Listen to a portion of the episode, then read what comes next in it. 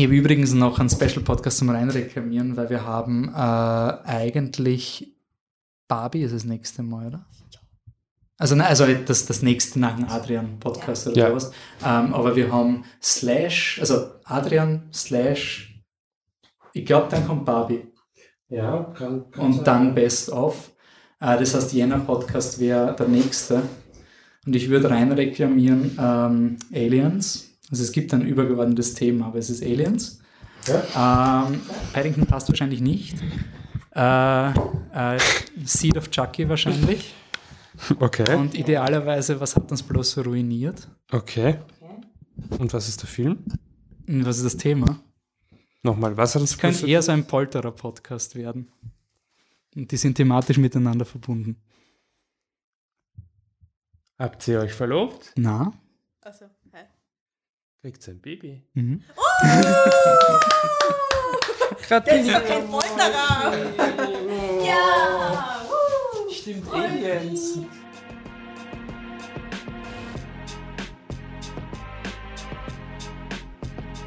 Herzlich willkommen bei fliptetruck.com, dem österreichischen Filmpodcast. Mein Name ist Wolfgang Steiger und bei mir im ersten Podcast 2024 ist das gesamte Team, nämlich Annemarie Darock, Hallo!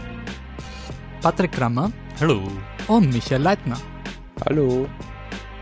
Wir haben, wie ihr es im Teaser wahrscheinlich schon gehört habt, ein Spezialprogramm für euch. Heute sprechen wir über Was hat uns bloß so ruiniert? Frankensteins Monster jagen Godzillas Sohn, Chucky's Baby und Aliens und vielleicht auch über alle anderen Filme, die thematisch dazu passen. Also fangen wir an.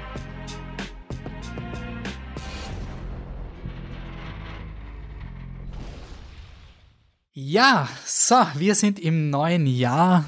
Super cool. Das Team hat sich äh, in unterschiedlichen Locations wieder eingefunden für eine Spezialfolge, die wir euch bringen wollen, bevor die große Oscar-Craziness ähm, auf uns kommt. Also wir haben jetzt 2024, die nächsten Podcasts von uns werden ganz im Zeichen der Oscars sein. Also wir werden wieder Oscar-Prognosen machen. Die Truckies-Verleihung, unser interner Filmpreis wird kommen. Ähm, also das ist quasi die, unser, mal, unseren Podcast gibt's ja 2014 und das wird auch das Finale unserer zehnten Podcast-Staffel. Auf das freuen wir uns extrem.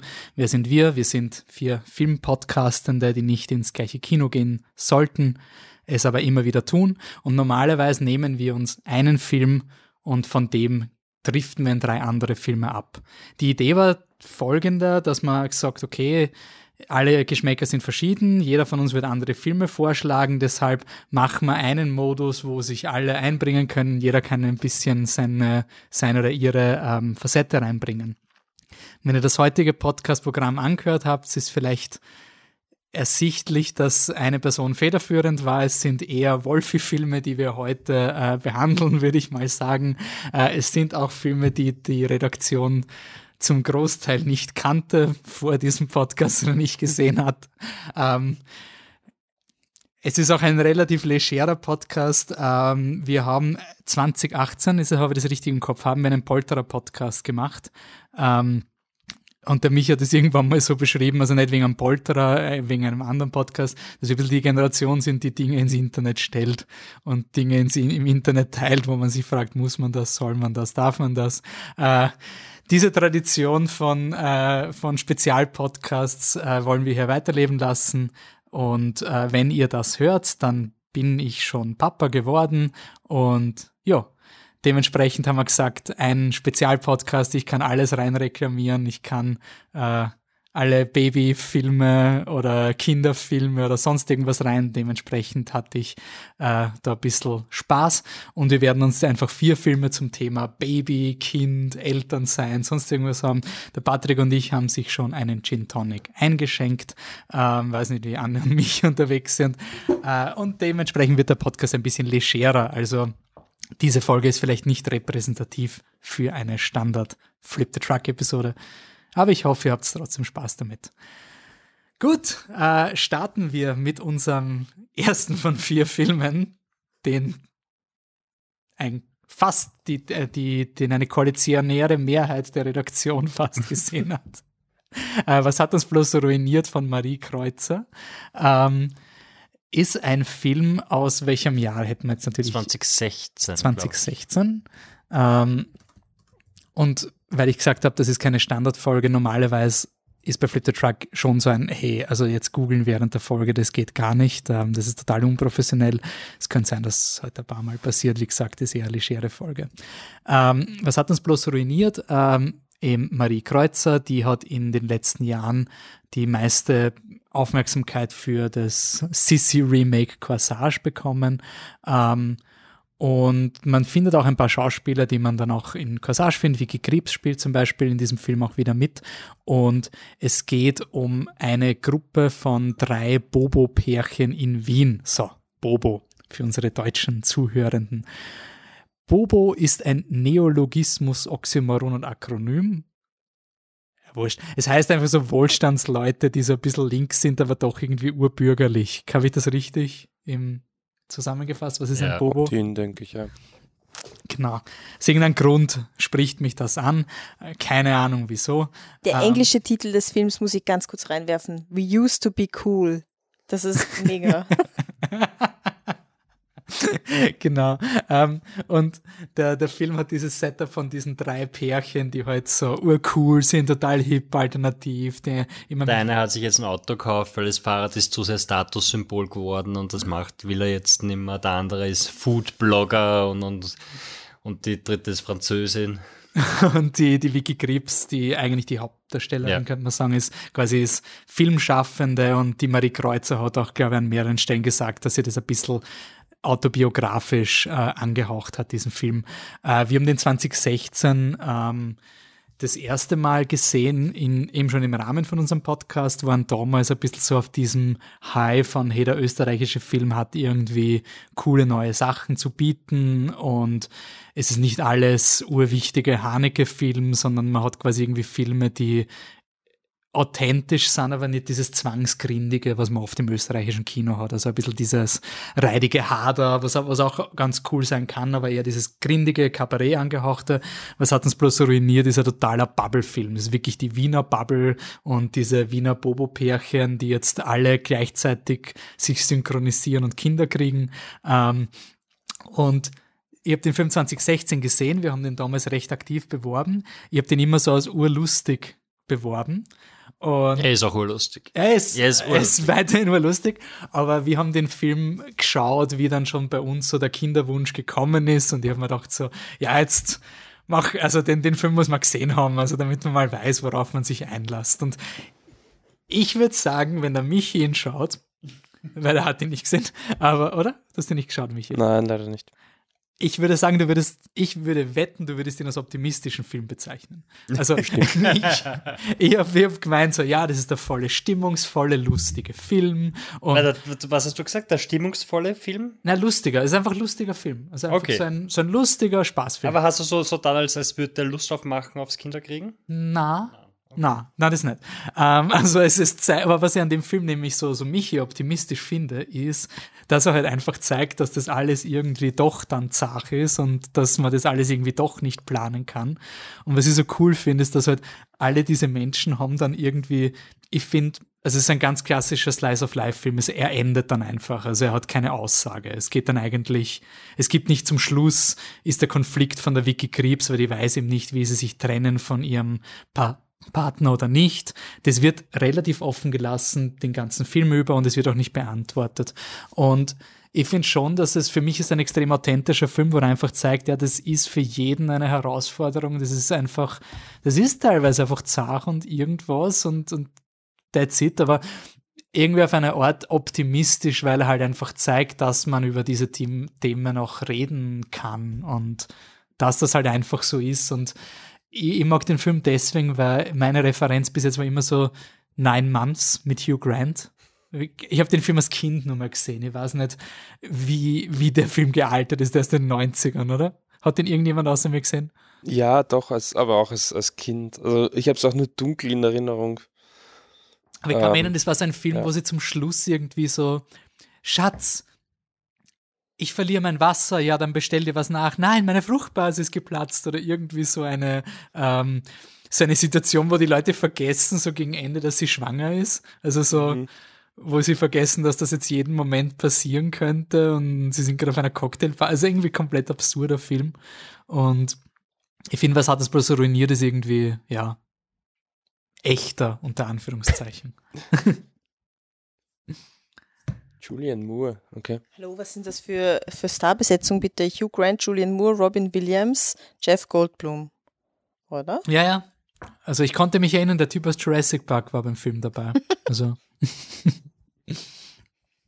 Patrick, wie optimistisch findest du? Was hat uns bloß ruiniert? Ja, ich finde find den Form sehr realistisch. Es geht alles im Bach runter.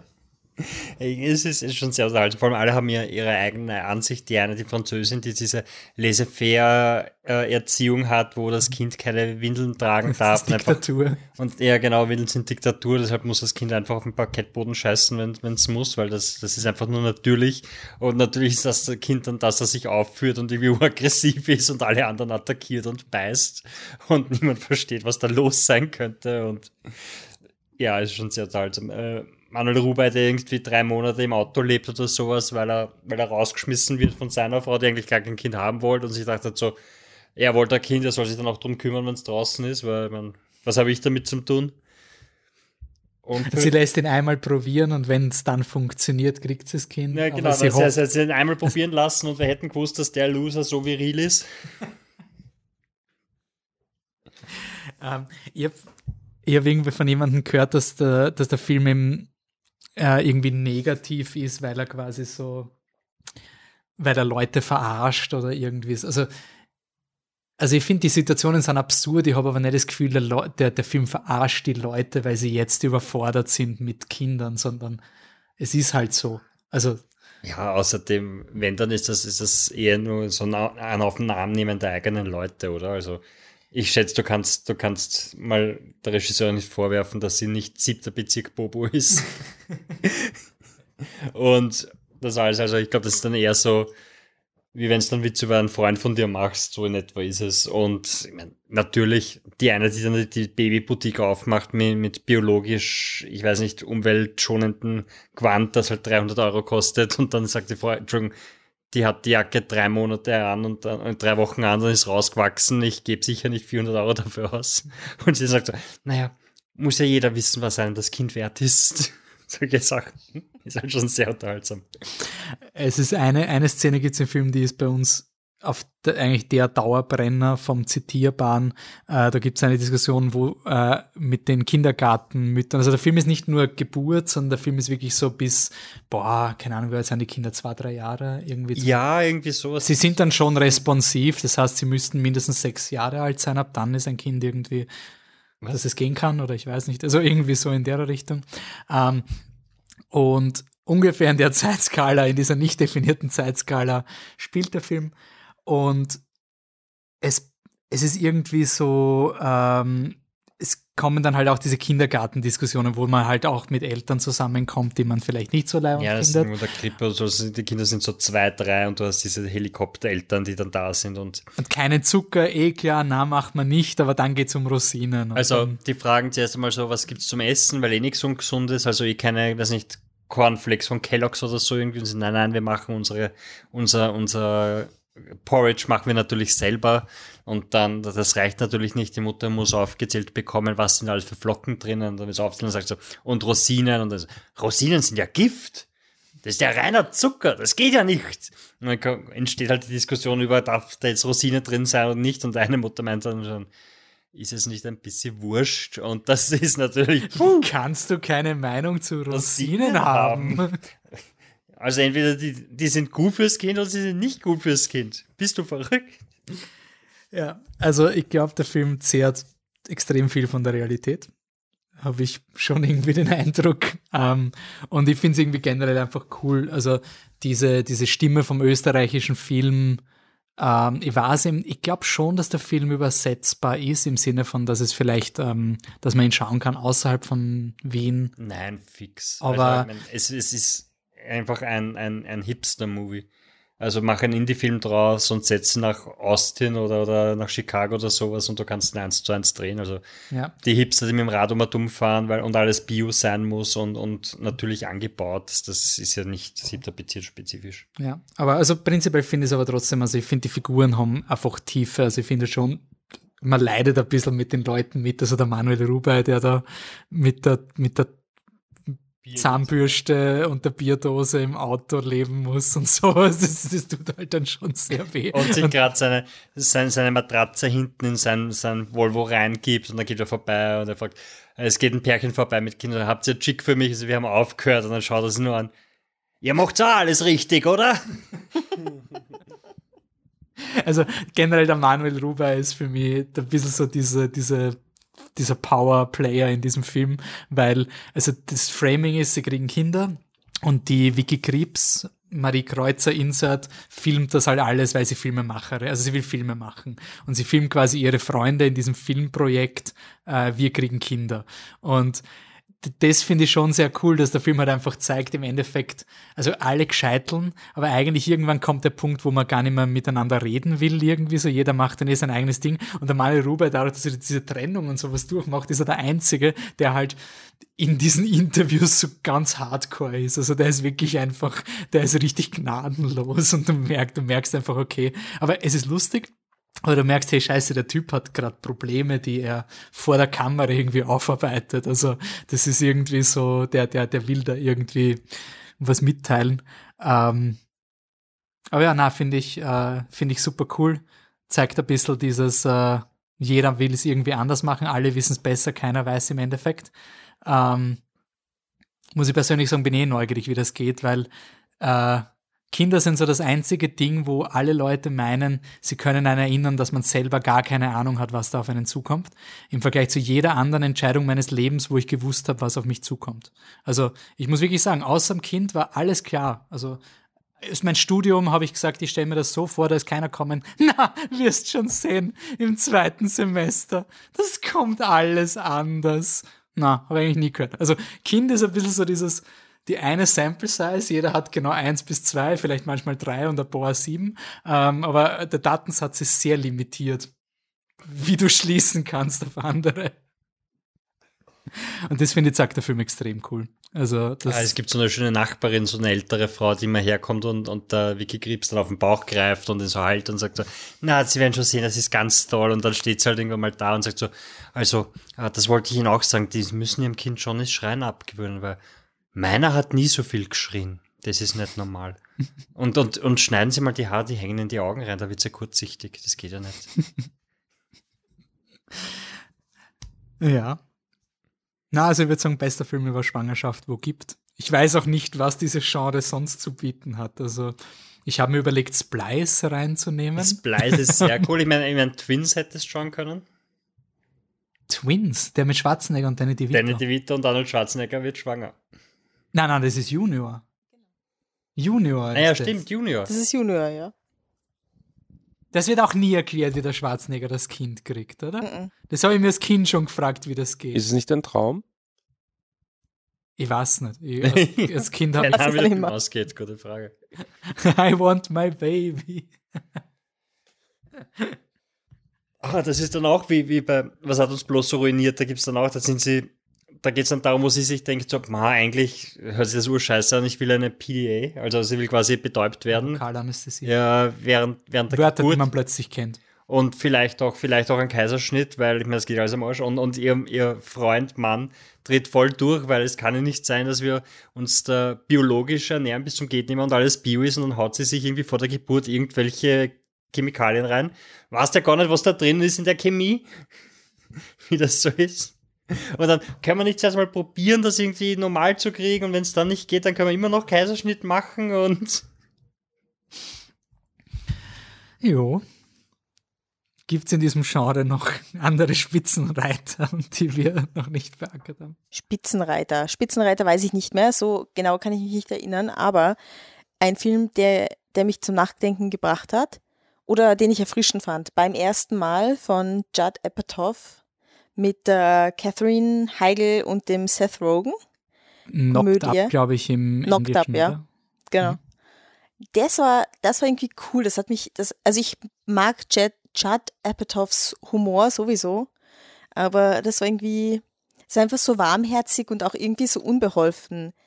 Ich fand es nett, wie dargestellt ist, dass sie eben so unbeholfen sind. Also sie und er natürlich beide. Also der, die Prämisse ist, sie ist eine erfolgreiche ähm, Moderatorin und er ist so ein quasi ewig jung gebliebener, kiffender Dude, der, im, ich weiß nicht, im Keller haust, aber so auf die Art.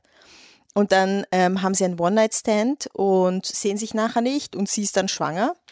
Und sie suchten dann oder so und er so, okay, passt, ähm, ich übernehme halt die Verantwortung dafür, komm, wir versuchen das zu zweit und kriegst es und dann machen wir das schon.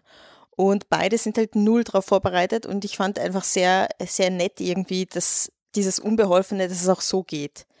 Weil, weil oft hat man schon das Gefühl, ähm, du musst halt perfekt vorbereitet sein oder bist halt voll der Asi, so auf die Art. Mhm. Also entweder komplett lesen, alles wissen oder was tust du?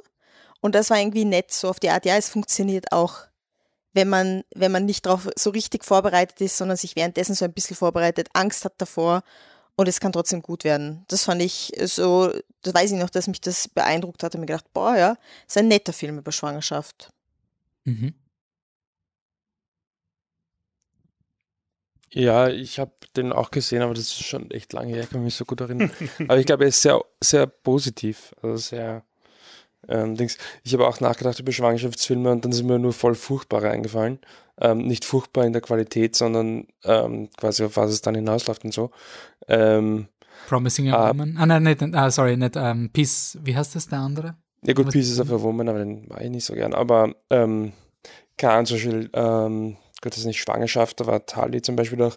Ähm, ich finde auch, dass Dings eigentlich, obwohl es zu lang her ist, um das seriös ähm, beurteilen zu können, aber ich denke, dass auch ähm, Rosemary's Baby da nach wie vor eigentlich äh, ein ganz guter, ganz guten Punkt trifft. Ähm, von so diesen, also wie, wie, wie unheimlich das ähm, auch plötzlich sein kann, ähm, mhm. dass man da quasi, was man da gerade, was man da im, also dabei ist, auf die Welt zu bringen und was das eigentlich bedeutet.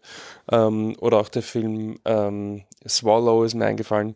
Ähm, ist ein Film über eine, im Endeffekt über eine Frau, die Gegenstände schluckt, ähm, aber da geht's eben auch darum, sie ist, sie ist schwanger und äh, quasi jeder, also sie ist halt sehr, unmündig. Also sie kriegt von ihrem Mann und von ihrem, ihren Schwiegereltern quasi alles, alles ähm, vorgetragen, was sie, was sie dann machen soll und wie sie handeln soll.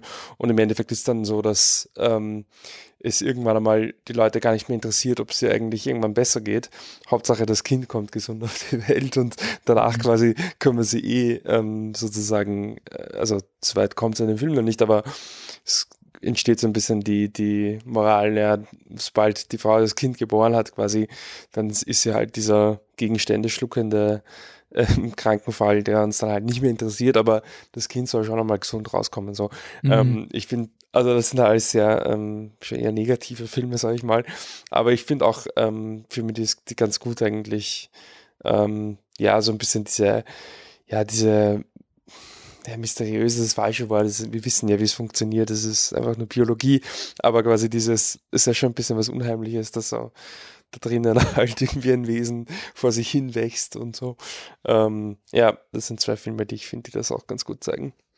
Eine Arbeitskollegin hat das so schön beschrieben, die hat gemeint, so, eigentlich es ist urstrange, also die Hormone müssen super sein, weil du hast irgendein Alien in dir, das auf einmal anfängt sich zu bewegen und du hast es nicht unter Kontrolle und irgendwas passiert und drückt irgendwo dagegen, aber die Hormone machen es einfach, dass du das nicht komisch findest und dass du das irgendwie ganz leibend findest und so ja. und wenn das nicht da wäre, wäre das wohl sehr strange.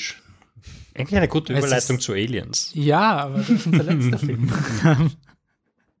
Aber ja, strange, strange Dinge kommen auf die Welt, zum Beispiel in Frankensteins Monster jagen Godzillas Sohn oder Son of Godzilla aus dem Jahr 1967, den nur ich geschaut habe.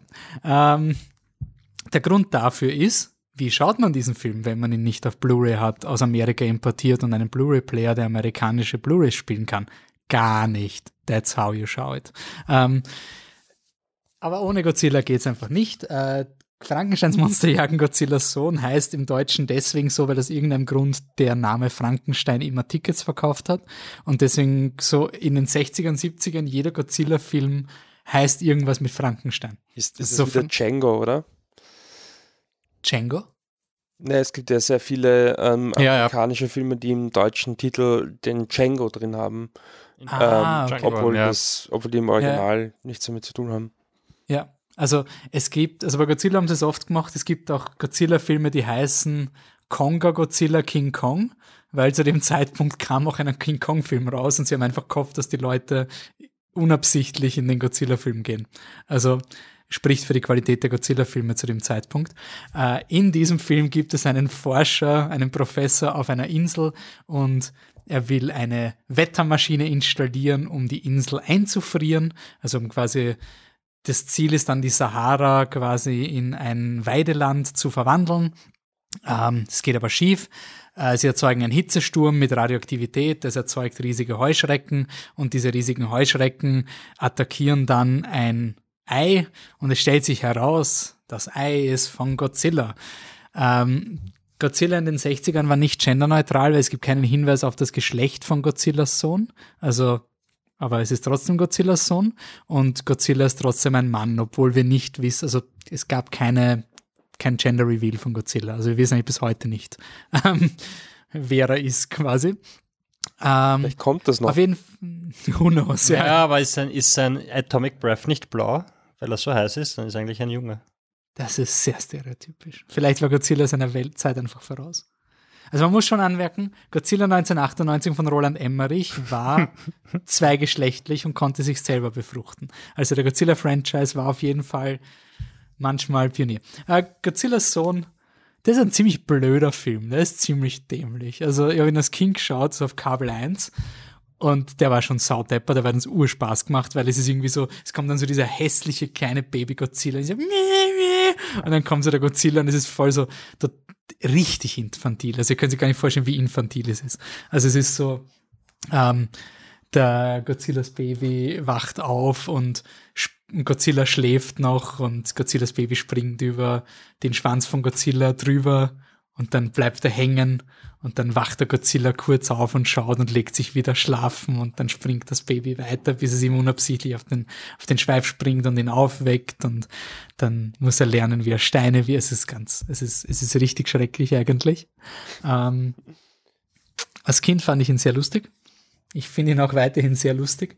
Das Baby äh, ist unfassbar hässlich. Ähm, also es gibt, ähm, der Patrick googelt gerade, aber er googelt den schönen Godzilla. Das ist die, die liebe Version. Ähm, es Ich gab habe einen, Baby Godzilla Genau, gesucht. wenn man Baby Godzilla sucht, findet man zuerst den Baby Godzilla aus den 90ern. Der schaut normal aus. Und der Baby Godzilla der 60er und 70er ist, ist pothässlich. Also der, Der ist ist so schier wie der Manila, ne? der ist, heißt Manila, wenn man, ihn- wenn man ihn Ist du deppert. Der ist genauso schier wie alles andere aus den 60ern. Alter Schwede. genau, die Anne hat es auch gerade gegoogelt. Äh, schaut aus wie die Dinos, oder? Die Serie. Nein, Ja, die Dinos sind besser. Ja, die Dinos sind nur, besser. nur alles irgendwie schlechter. Also man muss auch sagen, das ist in einer Zeit, wo die japanische Filmindustrie kollabiert ist. Ähm, und dementsprechend war auch kein Geld da. Und die, die Godzilla-Filme haben sich dann verlagert auf ähm, so ja, Wälder und Inseln, damit man auf keinen Fall irgendwie teure Sets bauen musste. Also quasi ein Wald konnte man, einen braunen Wald mit einer Grasfläche konnte man quasi leichter bauen. Und wenn Godzilla da drüber gegangen ist, fällt es weniger auf, als wenn dein Haus quasi schon im Vorhinein kaputt war. Ähm, dementsprechend ist der Film halt auf einer tropischen Insel angesetzt und, und alles ganz schrecklich. Aber abgesehen von dem Unterhaltungsfaktor, der mich als Kind extrem angesprochen hat, also das war einer unserer Lieblingsfilme als Kinder, also wirklich so der lustige Godzilla-Film, den haben wir so witzig gefunden, wie Baby Godzilla lernt, ähm, Feuer zu speien. Und er kann quasi nur so, so Ringe Feuer speien, also er kann keine echte Flammensäule. Und dann steigt der Godzilla dem Baby Godzilla auf den Schweif, woraufhin er einen, einen Feuerstoß macht. Also quasi kann es man selber nicht, aber wenn der Papa nachhilft, dann geht's plötzlich. Äh, unglaublich lustig. Also das war Das hat ein bisschen was von Dick und Doof, oder? ja, es ist, es ist, es ist wirklich, wirklich dämlich. Ähm, der Vorteil vom Film ist, er hat ein gutes Porträt von Wissenschaftlern, weil dieses Wetterding, was sie da einführen am Anfang, um den Welthunger zu beenden, in jedem amerikanischen Film wird das dazu führen, dass wir dann lernen, oh, es gibt Dinge, die sollten wir Menschen nicht machen. Na, zum Schluss funktioniert eh. Also es ist einfach so eine, eine relativ offene Einstellung zur Wissenschaft, dass halt nicht alles, was Wissenschaft ist, ist gleich Satans Werk, weil wir irgendwas machen, wofür die Menschheit nicht bereit ist. Ähm, das ist wahrscheinlich das Beste, das ich an diesem Film. Und ich habe es nicht mal selber gewusst, ich habe es nachlesen müssen.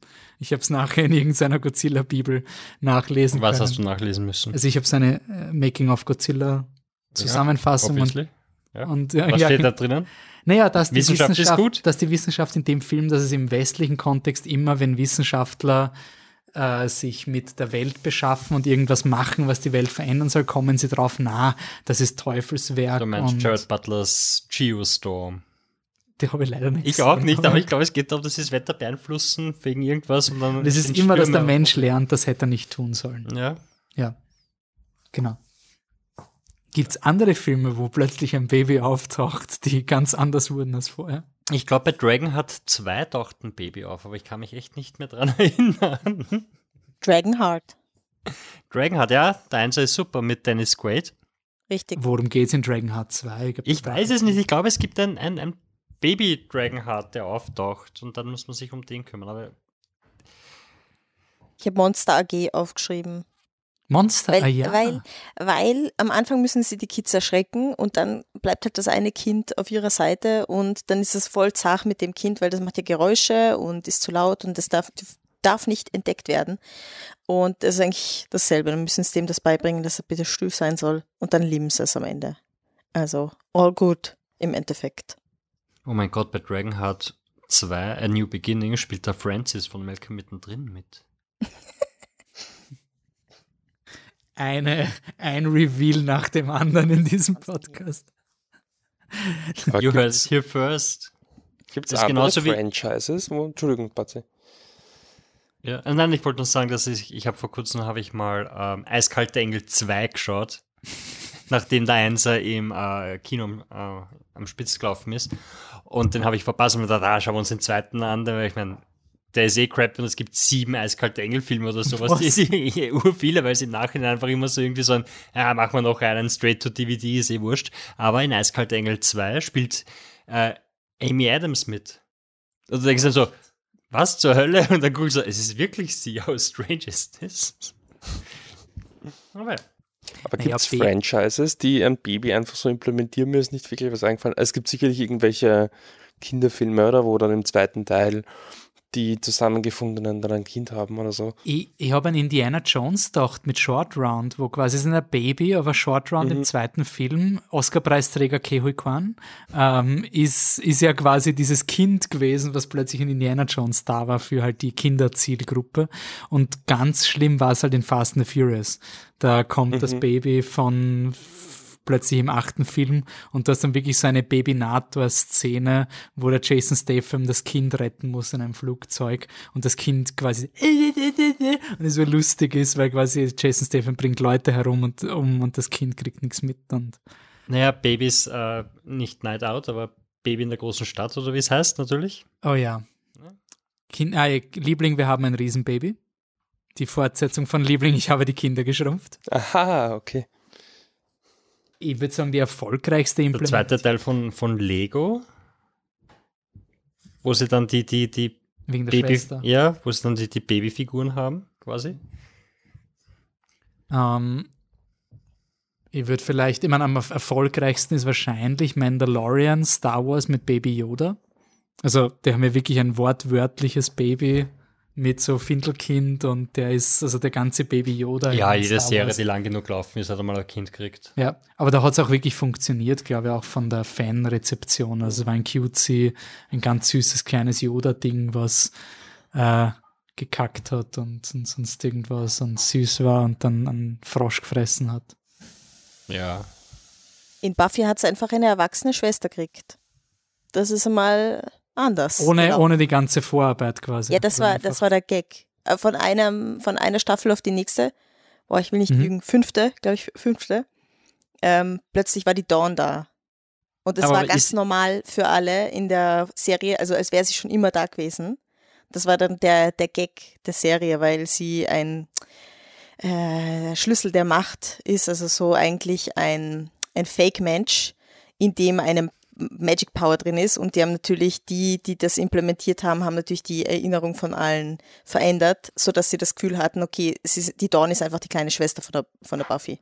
Okay, Aber also nicht so wie bei nicht so wie bei Charmed, wo sie dann einfach neu casten mussten und sagt, ah, Nein. die Stiefschwester ist da. Schau. Nein, nein, nein. Wusstet nicht von ihr, aber Surprise. Genau, nein, es war einfach, also das muss so krass gewesen sein damals. Du hast aufgedreht für die fünfte Staffel und da war plötzlich Dawn da und du hast dich gefragt, so, what the fuck, wer ist das? Ist das Also- dieselbe Staffel, wo auf einmal die Mutter auftaucht ist, die es nie gegeben hat? Die Mutter war immer da. Hat sie immer eine Mutter gegeben? Ja, ja. Ja, War, war, die nicht immer im Off oder so irgendwie? Nein. Und dann ist sie einmal wirklich. Na, das ist Big Bang Theory. nein, nein. In Buffy war sie immer da. okay, dann verwechsel ich das. Ähm, Kinderfranchise Avatar Way of Water würde ich mal reinwerfen, wo du den, den ersten Teil mit dem Soldaten gehabt hast und im zweiten ist er ein extremes Familiendrama worden. Den hätte ich tatsächlich auch aufgeschrieben und ähm, im selben Atemzug Dawn of the Planet of the Apes. Da ist es ja auch so, dass ist der zweite, ne? Ja. Mhm. Ähm, dass der erste ja, also dass es zwischen Teil 1 und 2 einen, einen Zeitsprung gibt und im zweiten Teil das Thema Familie, sage ich jetzt mal, ähm, plötzlich ganz groß geschrieben wird, was im ersten Teil zumindest nicht offensichtlich da war. Mhm. Und bei Avatar genau natürlich auch gehabt, das auch quasi aufgrund eines Zeitsprungs dann ähm, ein Familien, nicht ein Familienfilm, aber ein Film über Familie.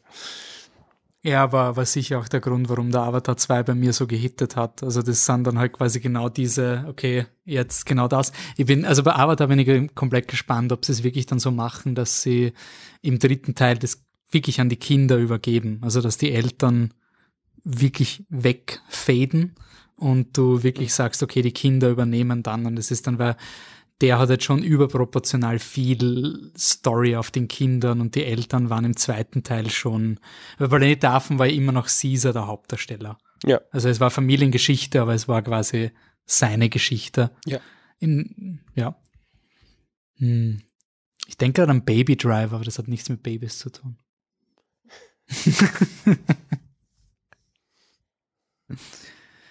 ich meine, das ist eher, geht in Richtung eher Chucky, aber ich meine, ich finde für mich ist ein bisschen so Generationenfilm auch ein bisschen Star Wars Force Awakens.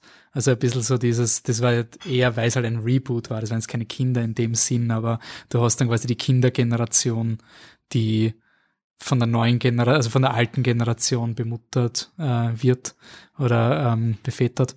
Ähm, und ja, aber ein Franchise, wo das auch passiert ist, ist Chucky. Ähm,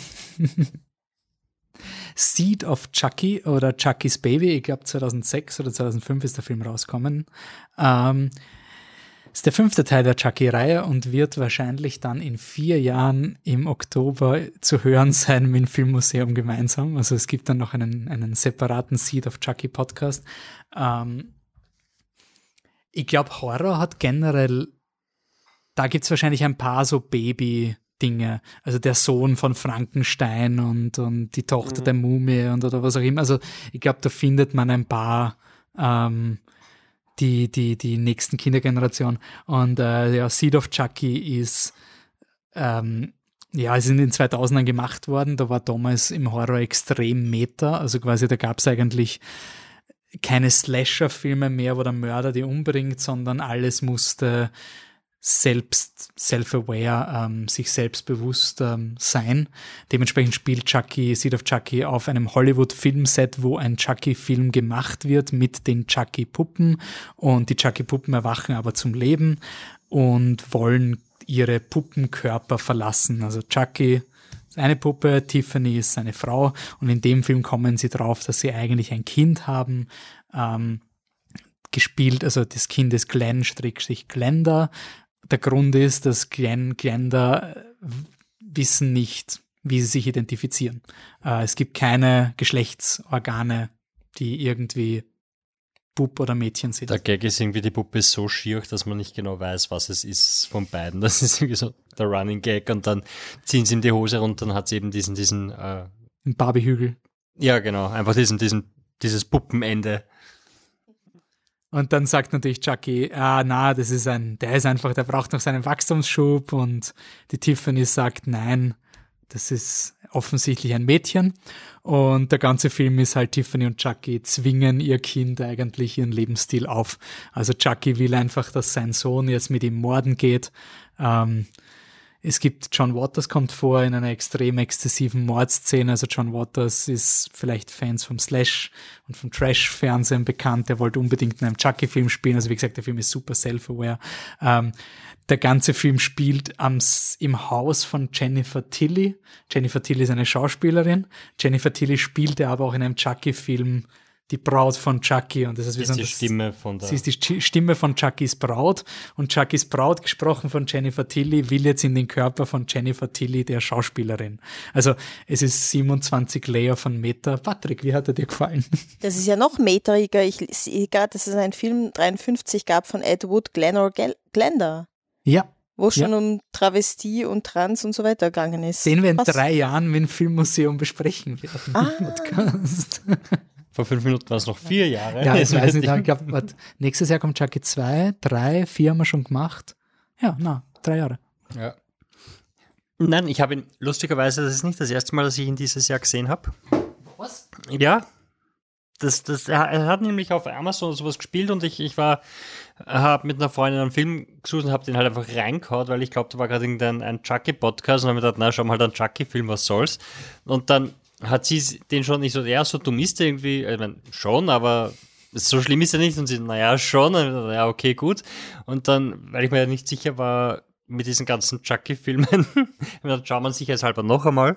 Und ja, er ist, er ist eh lustig. Also er hat ein, ein paar lustige Gags drinnen, finde ich. Also da, da, am Anfang ist, ist, kommt sie in, den Requisitenraum rein und da sind halt die Puppen und da liegen da halt irgendwie das Kunstblut liegt um dumm und ein, ein, ein Menschenkadaver und ein abgeschnittener Kopf und sie hebt den Kopf auf und denkt sich, ah, wie lustig, der ist ja voll re realistisch und gibt ihm einen Kuss quasi und dann checkt sie erst, dass das ein echter Menschenkopf ist, weil Chucky hat einfach den, den Dude, den, den Propmaster gekillt. Nein, es ist noch, noch mehr, also es ist wie die 25 Layer von Meta, weil der, den er killt, ist der Typ, der die Chucky-Puppen kontrolliert. Also sie killen den Puppetier. Get it? Die Puppen Ja, töten den Puppetier. Ähm, es lustig ist, dass der Film war 2005, glaube ich, ein richtiger Reinfall. Den hat niemand gut gefunden. Ich glaube, ich mochte ihn auch nicht wirklich. Es war ein bisschen so dieser, der, der enttäuschende Chucky-Film. Und man hat erst im Nachhinein ein bisschen diese ganzen, also straighte weiße Männer haben erst im Nachhinein diese queere Thematik irgendwie wertschätzen gewusst, die halt in den 2005ern nicht wirklich existiert. Der Film ist auf eine gewisse Art dann nicht so gut gealtert, weil Glenn, Glenda sind non-binary, aber es wird ein bisschen als Persönlichkeitsstörung identifiziert. Also es ist quasi dann es geht in Richtung Psycho, dass quasi die eine Seite ist die weibliche crazy Mörderseite und die Nein, andere ist die pazifistische männliche Seite. Nein, ist andersrum. Der Mann Ja. ist der Mörder. Na, die Frau ist der Mörder. Der Glenn ist doch. Na, Glenn ist Pazifist, weil Glenn macht es seinen Eltern nicht recht. Er ist ein Mörder, aber eine Frau, weil die Tiffany wünscht sich eine süße, ein süßes Mädchen und Chucky wünscht sich einen Mörderbuben und Glenn und Glenda kann die Eltern Erwartungen nicht erfüllen, sondern wird eine Frau, die mordet und ein pazifistischer Mann, weil er quasi es den Eltern nicht recht machen will und nicht recht machen kann. Ähm, also das ist halt nicht so toll gealtert von, wenn man jetzt sagt, über wie wir mit dieser Thematik umgehen, muss man aber auch sagen, in der Chucky-Serie wurde das natürlich, ja, er hat eine Persönlichkeitsstörung, Glenn und Glenda haben eine Persönlichkeitsstörung, aber sie sind beide non-binary.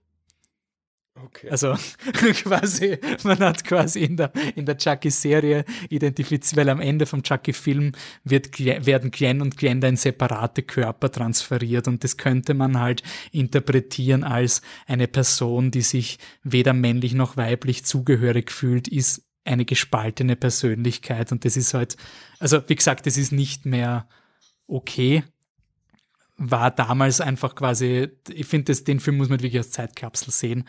Auch Ja, das ist ja auch nur ein Problem, wenn du den Film so liest, oder? ja, ja, Also, also, wenn du den Film anders liest, dann ist es definitiv, aber ich finde es auch immer gut, wenn man sagt, wenn das quasi in den 2000ern einer der wenigen Filme war, der das thematisiert hat, ist jetzt cool, dass einfach Filme differenzierter machen. Es macht den alten Film nicht schlecht, aber man muss ihn in der Zeit verorten. Was halt beim Film, finde ich, schon ein bisschen gealtert ist, ist dieses ähm, besonders in Richtung MeToo ähm, Frauen, die sich für Rollen mit Produzierenden und, und Regisseuren schlafen. Das ist halt in dem Film eher ein Gag als eine Sleaze. Oder hast du es da anders aufgefasst? Also es ist irgendwie so Jennifer Tilly, die sich da anbietet für den Maria von Magdalena-Film. Es ist ein Gag, aber sie, sie will ja eigentlich das eigentlich eh nicht, aber Also ich glaube, es wäre ein, Gag, den du nicht mehr machen würdest heutzutage, oder? weiß ich nicht. Ich finde, du kannst den schon machen, wenn es ist, weil es, es ist ein Julia Roberts Witz. Also das ist halt, sie sagt halt so, eigentlich hätte ich Aaron Brockovich sein müssen und ich hätte nicht mal einen Wonder Bra gebraucht, aber die hat die, diese Rolle ja nur bekommen, nicht weil sie so talentiert ist, sondern weil sie mit dem Regisseur geschlafen hat und sagt, ihr Assistent ist doch gar nicht wahr, auf das zu erzählen. Es, Also, das Studio hat reinvotiert die Line, you know it isn't true. Im Originaldrehbuch stand's. Aber der Film kriegt da immer ein bisschen den Freibrief mit, ja, es ist eine edgy Horrorkomödie. Also Chucky ist inkorrekt und der Chucky masturbiert in einer Szene im, im, ähm, im Badezimmer von Jennifer Tilly, weil sie braucht eine Samenspende, um Jennifer Tilly zu befruchten. Und der John Waters, der so ein grindiger Paparazzi ist, schleicht sich halt in den Garten von Jennifer Tilly und fotografiert dann den masturbierenden Chucky und sagt dann, oh God bless the little people. Es ist einfach. Also, es ist komplett irre. Ich finde es bis heute schade, dass der Film nicht am Slash gelaufen ist. Also, sie haben es probiert, aber haben wir nicht gekriegt. haben wir nicht gekriegt. Also, das wäre ein Film, den ich extrem gerne in einer Retro am Slash sehen würde.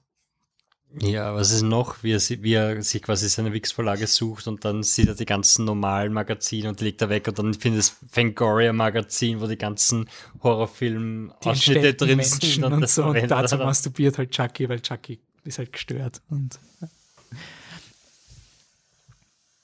aber ich kann mich schon erinnern, es war einer von den Filmen als Kind, den, also ich habe den mit 15, 16 sowas gesehen, also Jugendlicher, ähm, wurde ich mal in einem Interview korrigiert, das sind Jugendliche. Ähm, und es war schon einer der ersten Filme, wo ich Zugang über dieses, okay, hey, Identität finden, was pressen dir die Eltern auf, ähm, was äh, Chucky, also es ist einfach so eine geile Szene, wo Glenn, Glenda werden in ein Bett, in so eine extrem, in so ein Kinderbett gelegt mit einer rosa Schleife.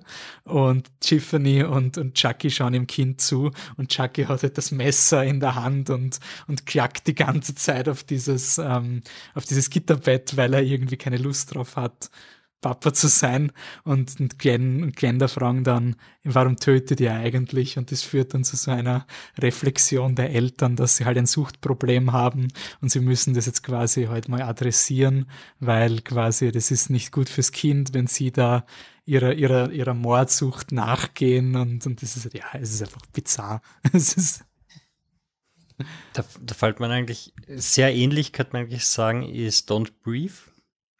Da, da gibt es auch die, die, die Story mit, mit der Frau, die irgendwie befruchtet werden muss. Soll. ah ja, stimmt, bei Don't Brief ist der Blinde, der, Blinde die Frauen ist- entführt und sie dann, Nein, die eine Frau, die seine Tochter gekillt hat und jetzt schuldet ihm die Frau, die seine Tochter überfahren hat, quasi das Enkelkind, weil die Tochter war schwanger. oh, this, this turned dark quite, Weil quite wir reden quickly. über Horrorfilme. Äh, entweder diese Art von Thematik oder Coming of Age und, und findet eine Rolle als Kind. Äh, gibt's da was? Coming of Age, na, findet eine Rolle als Kind. Äh, Lustigerweise. John Waters, ich wusste nicht mal, dass der dort mitspielt, aber ich habe Hairspray, ich weiß nicht, ich habe sehr freie Assoziation betrieben bei der Recherche.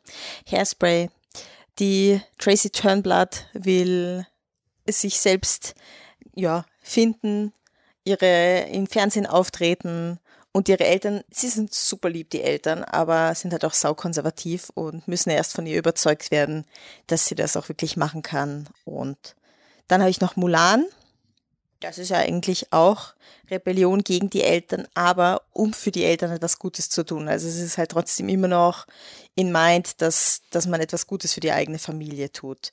Weil Mulan ähm, geht ja nur ins Militär, weil eigentlich müsste ihr Vater gehen und der kann aber nicht mehr. Der ist ja schon gebrechlich und älter.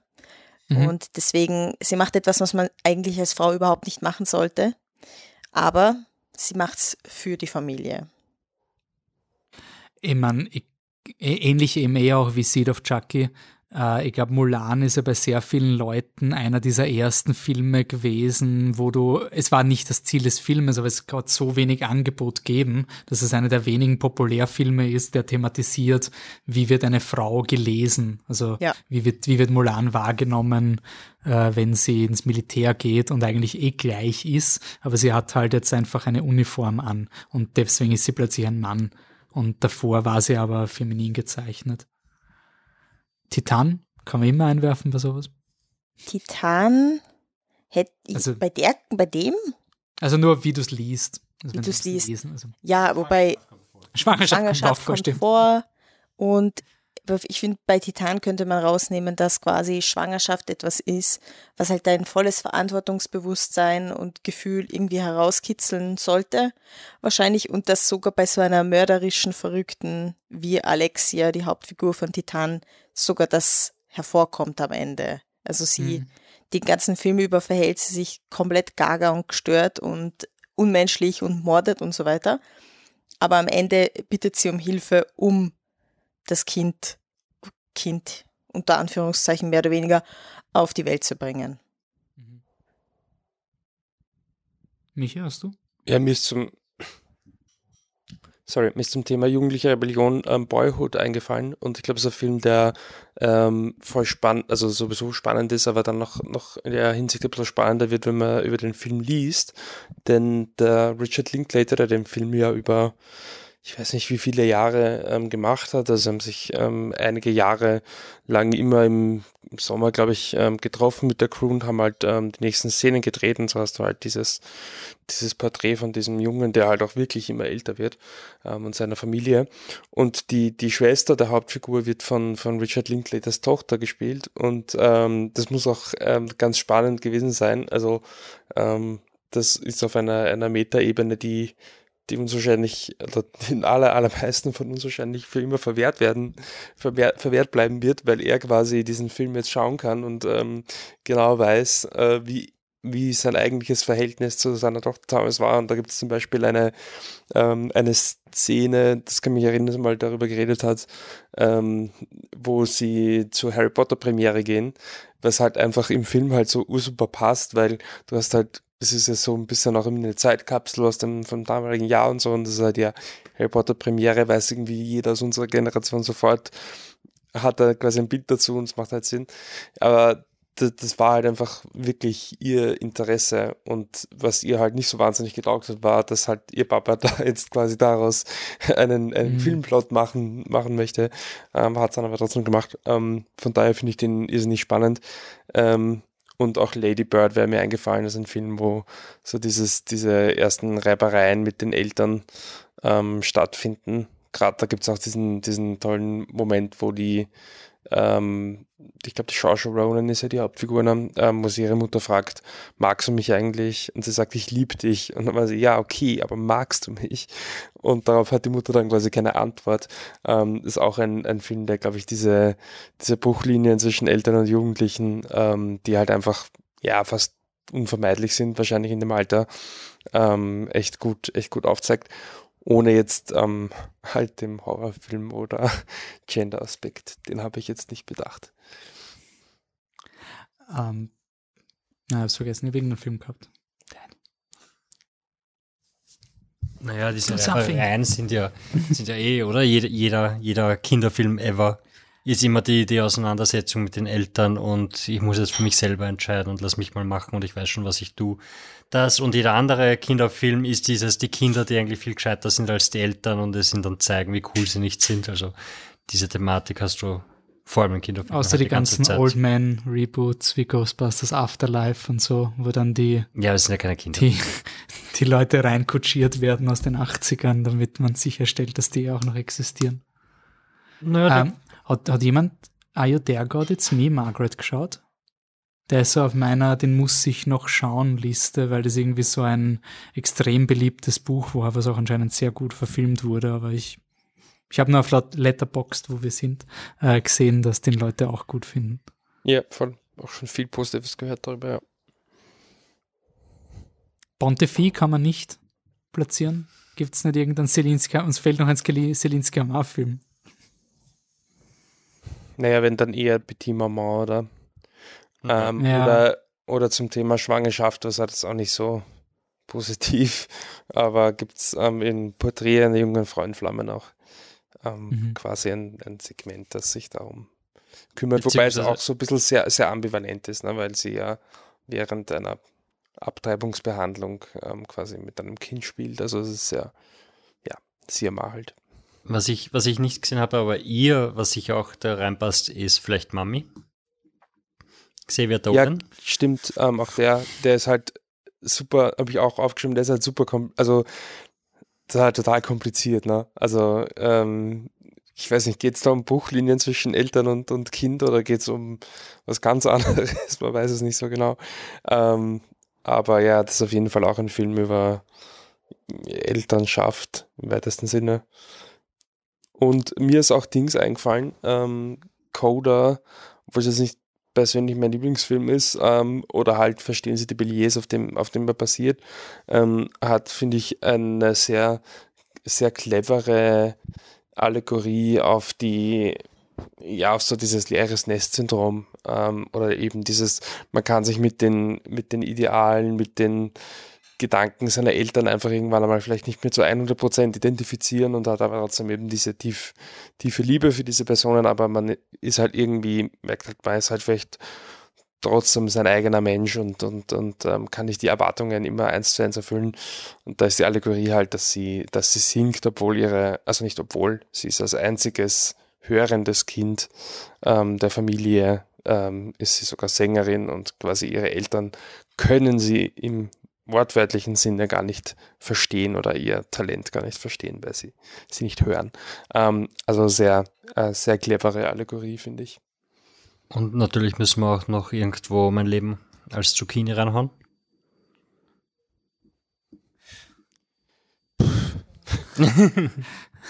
Ja, um ähm, äh, Adoptionseltern, oder? Adoptionseltern, ja. Adoption. Ja, Adoption. oder, oder positiv das Verlangen, das Verlangen eines Kindes äh, auf gute Elternschaft.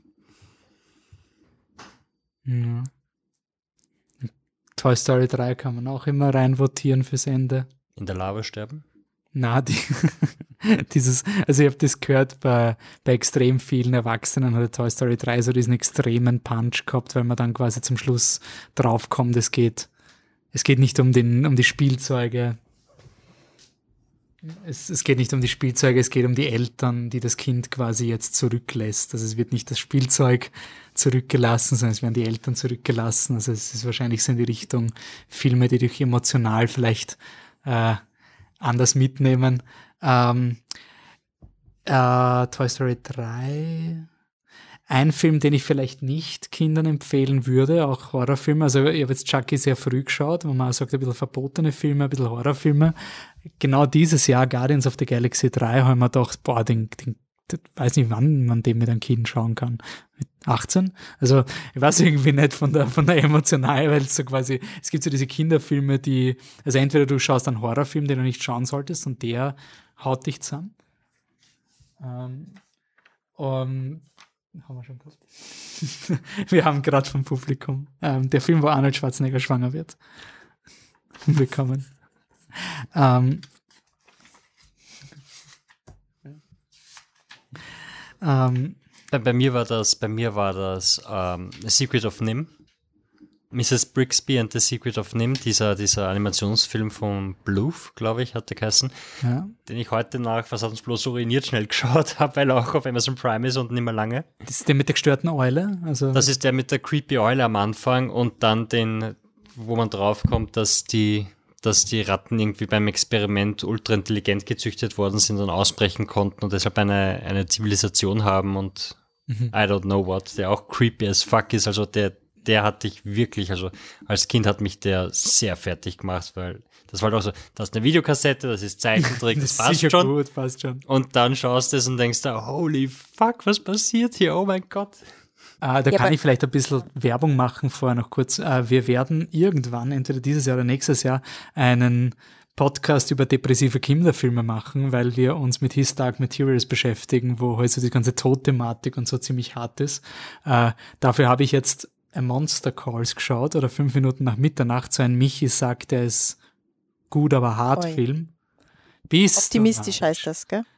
Bist du narrisch, hat mich der ruiniert. Ich weiß nicht, wer diesen Film schauen soll. Ich fühle mich fast schon unverantwortlich, diesen Film zu empfehlen. Er ist super, aber Da ist die Mutter tot, oder? die Mutter stirbt an Krebs und das Kind verarbeitet das. Also, das ist, das ist richtig harter Tobak. Ähm, und die Guardians wäre eher in die Richtung, die Eltern kaufen seit Jahren die gleichen Filme, weil was soll denn passieren? Äh, und dann kommt dieser eine verstörende. So wie Kapp und Kappa. So jahrelang Disney, was soll schiefgehen? Kapp und Kappa, bam. Naja, Bambi war schon Ding. Ja, ich, bei Disney gehört das ja auch dazu, dass das Kind einmal mit irgendwas konfrontiert wird. Ich meine, das heißt eh überall. Ja. Mhm.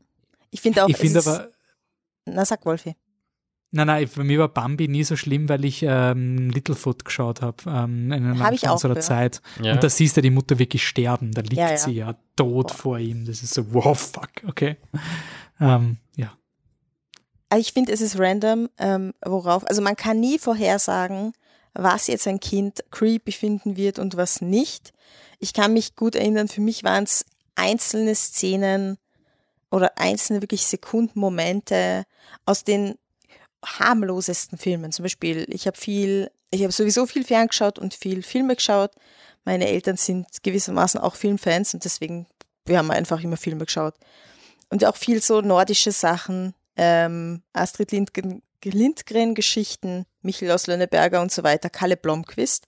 Kalle Blomqvist, der Meisterdetektiv, gibt's auch einen Kinderfilm dafür. Und das ist wirklich harmlos. Also Astrid Lindgren, ja, passiert nichts. Aber da gibt's so, da brechen sie in so ein verlassenes Haus ein und ich glaube, da liegt ein Toter, ja. Und ich weiß gar nicht mal, ob man den als Kind sieht, aber es ist halt urcreepy ähm, inszeniert, so es regnet und ich weiß nicht. Und nachher merkst du halt, den Kindern geht's schlecht. Also die Kinder, die den Toten gesehen haben, dort gefunden haben, denen geht's schlecht. Und das war zum Beispiel, das fand ich urunheimlich. Und ur, urschier so, oh mein Gott, die haben den Toten gesehen und der ist am nächsten Tag auch noch schlecht gegangen und so. Also das hat, weiß ich noch, dass mich das als Kind fertig gemacht hat. Ähm, ja.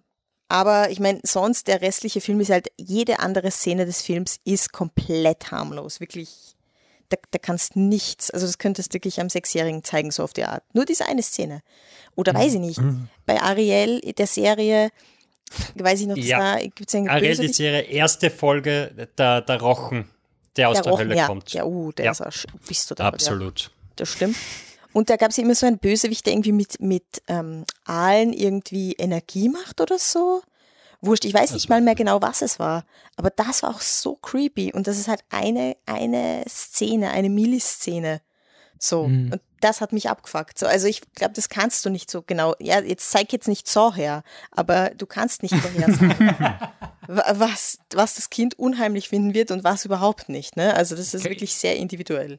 Ich kann auch meinem Kind nicht Saw zeigen, weil das wird so enttäuscht von Saw 10 sein, dass es nicht so Eben, gut ist, wie die eben. Kritiken sind. Also das geht gar nicht. Ich glaube auch Herr der Ringe ist fucked up. Also wenn Ja. du es zu, zu früh siehst. Also ich kann mir erinnern, wir waren so zwölf und da war so guter Grusel und eh, also schon gruselig und grauslich, aber irgendwie Du hast, du hast Herr der Ringe gruselig gefunden? Ich nicht. Also ich hab's normal so Monster halt, also so harmloses Monstermetzeln. Und Leute, die so ein Jahr jünger waren als ich oder zwei Jahre, waren richtig so, boah, total arg. Oder auch so, ich weiß von Leuten, die, die können nicht Kammer des Schreckens schauen, weil diese äh, Schlange und dieses, dieses Lispeln vom Voldemort, also so einfach so dieses, das sind so, das sind eigentlich harmlose Szenen, weil Harry geht herum und hört halt so ein Zischen, aber Das habe ich Im beim Lesen habe ich das urcreepy gefunden. bei wem? Beim, beim Lesen, wie ich es gelesen habe, habe ich das ur, urcreepy gefunden, weil es halt so ein, es kann überall quasi immer sein, neben dir. Das ist genauso, wie wenn du im dunklen Wasser schwimmst als Kind oder so Mhm. irgendwie. Genauso war das so ein, in jeder Wand kann, kann jetzt das Böse sein und rauskommen und dich killen. Das war irgendwie das Und Orge. ich muss also rückkommen auf Chucky, wir haben es auch mit dem Filmmuseum besprochen, was ich so cool finde an Chucky ist, dass es so, es ist urarg, aber es ist irgendwie total protektiver Horror. Also es ist, der Horror ist arg und gory und extrem, aber irgendwie ist alles nicht so schlimm. Also Chucky ist so, so der ideale, er ist zwar ab 18, aber schon ein früher Franchise, weil er quasi so durch seine Absurdität ist es so ein Horrorfilm. Also ich habe den geschaut mit elf, ich war fertig. Also der erste Chucky-Film hat mich komplett Der erste? Der erste, weil er so atmosphärisch mit der Puppe, die still ist, und da gibt's ein gruseliges Geräusch und dein Kopf macht den Rest. Also es ist Ja, völlig okay. egal. Also da sitzt einfach eine Puppe und dann und das, das reicht schon fürs Gruseln. Ähm, aber sowas wie Braut von Chucky habe ich vorher geschaut und den habe ich überhaupt nicht schlimm gefunden, weil es so absurd war. Also es war irgendwie so, ja, irgendwie lustig. Ich glaube, irgendwie- ich glaube, mein erster Horrorfilm, also meine erste Horrorerfahrung war irgendein schlechter äh, Thriller, der am Nachmittag im Fernsehen gelaufen ist und ich bin halt auch im Wohnzimmer gesessen und da ging es um einen Typen, der Brände legt, um um einen Brandstifter. Und da und den, weiß nicht, Polizist oder Feuerwehrmann, der irgendwas jagt, damit er aufhört, Sachen anzuzünden. Und irgendwann beim Finale oder so verbrennt sich der Brandstifter das halbe Gesicht. Und dann gibt es später eine Szene, wo er quasi davonläuft und sich dann umdreht und siehst du das, das verbrannte Gesicht. Und ich war auch so fünf, sechs Jahre alt und die Szene ist halt einfach aus dem Nichts kommen und ich habe halt Ja. Urschiss gehabt. Also da habe ich echt nicht schlafen können und voll Angst gehabt im Dunkeln, weil das einfach urcreepy war. Und ich habe keine Ahnung, wie der Film heißt, aber ich bin mir sicher, er ist nicht schlimm. Und den ersten. Brandstifter vom Böllerbühl. Ja, wirklich. genau so. Und der erste echte Horrorfilm, den ich geschaut habe, war, glaube ich, Jeepers Creepers, oh mein den ich Gott. aktiv gesehen habe mit dem Monsterviech. Und ich Wow. glaube, der erste Pseudo-Horrorfilm, den ich gesehen habe, und den hat es im Slash gespielt, und ich habe es leider nicht geschafft, war Das Kondom des Grauens. Und das ist großartig. Legende, Patsy, wirklich. Mhm. ähm, unabsichtliche Horrorfilme. Ich weiß nicht, was es war. Es war irgendeine, wahrscheinlich so eine normale ZDF-TV-Film. Und irgendwann, ich weiß nicht wieso, fliegt eine Biene auf ein Honigbrot und das Kind schluckt die Biene. Und dann verstickt das Kind fast. Und da gibt es eine Szene, wo es dem Kind den Hals aufschneiden müssen, damit es atmen kann. Das habe ich, glaube ich, mit sieben oder so gesehen. Also das war wirklich so ein, das war so plausibel. Das war so was, das, das könnte dir passieren. Also dieser plausible Horror ist eine schlimme Killerpuppe, mein Gott. Aber, aber, aber Biene auf Brot ist echt nicht unrealistisch, wenn es im Freien etwas ist. Und mein, in meiner Familie sind Leute traumatisiert worden von der Christoph Waltz Folge, wo in Kommissar Rex, wo der Christoph Waltz ein, ähm, ein Trachtengeschäft hat und er ermordet die Frauen und, und macht sie dann zu Puppen. Also quasi, er, er ist dann so ein, so, ein, so ein Frauenmörder, der ihnen dann diese Tracht anzieht, bevor er sie umbringt und so. Und sie sind dann so in diesem Geschäft drinnen. Und das habe ich letztes Jahr zu Weihnachten hat diese Folge gespielt. Und ich habe die geschaut, das gibt's so nicht, das kannst du nicht auf, also, ich meine, Respekt zum Writer und das ist schaffen. Also, Das ist jede 0815 Köln Mainz Folge. ja, also um, um Kevin allein zu, zu Hause zu zitieren, der kleine Scheißer wird ein paar Tage Realität schon verkraften. Ja. Aber da passt perfekt Schweigen der Lämmer dazu. Das war einer der ersten, ich sage jetzt Horrorfilme unter Anführungszeichen, den ich gesehen habe.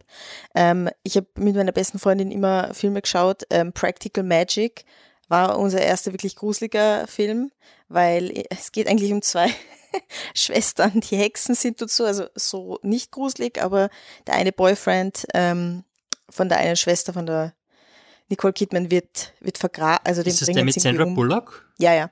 Dann bringen sie irgendwie Ah. um und den, der kommt dann aber wieder. Und das war schon super duper creepy. Also das war schon ein Borderline-Horrorfilm.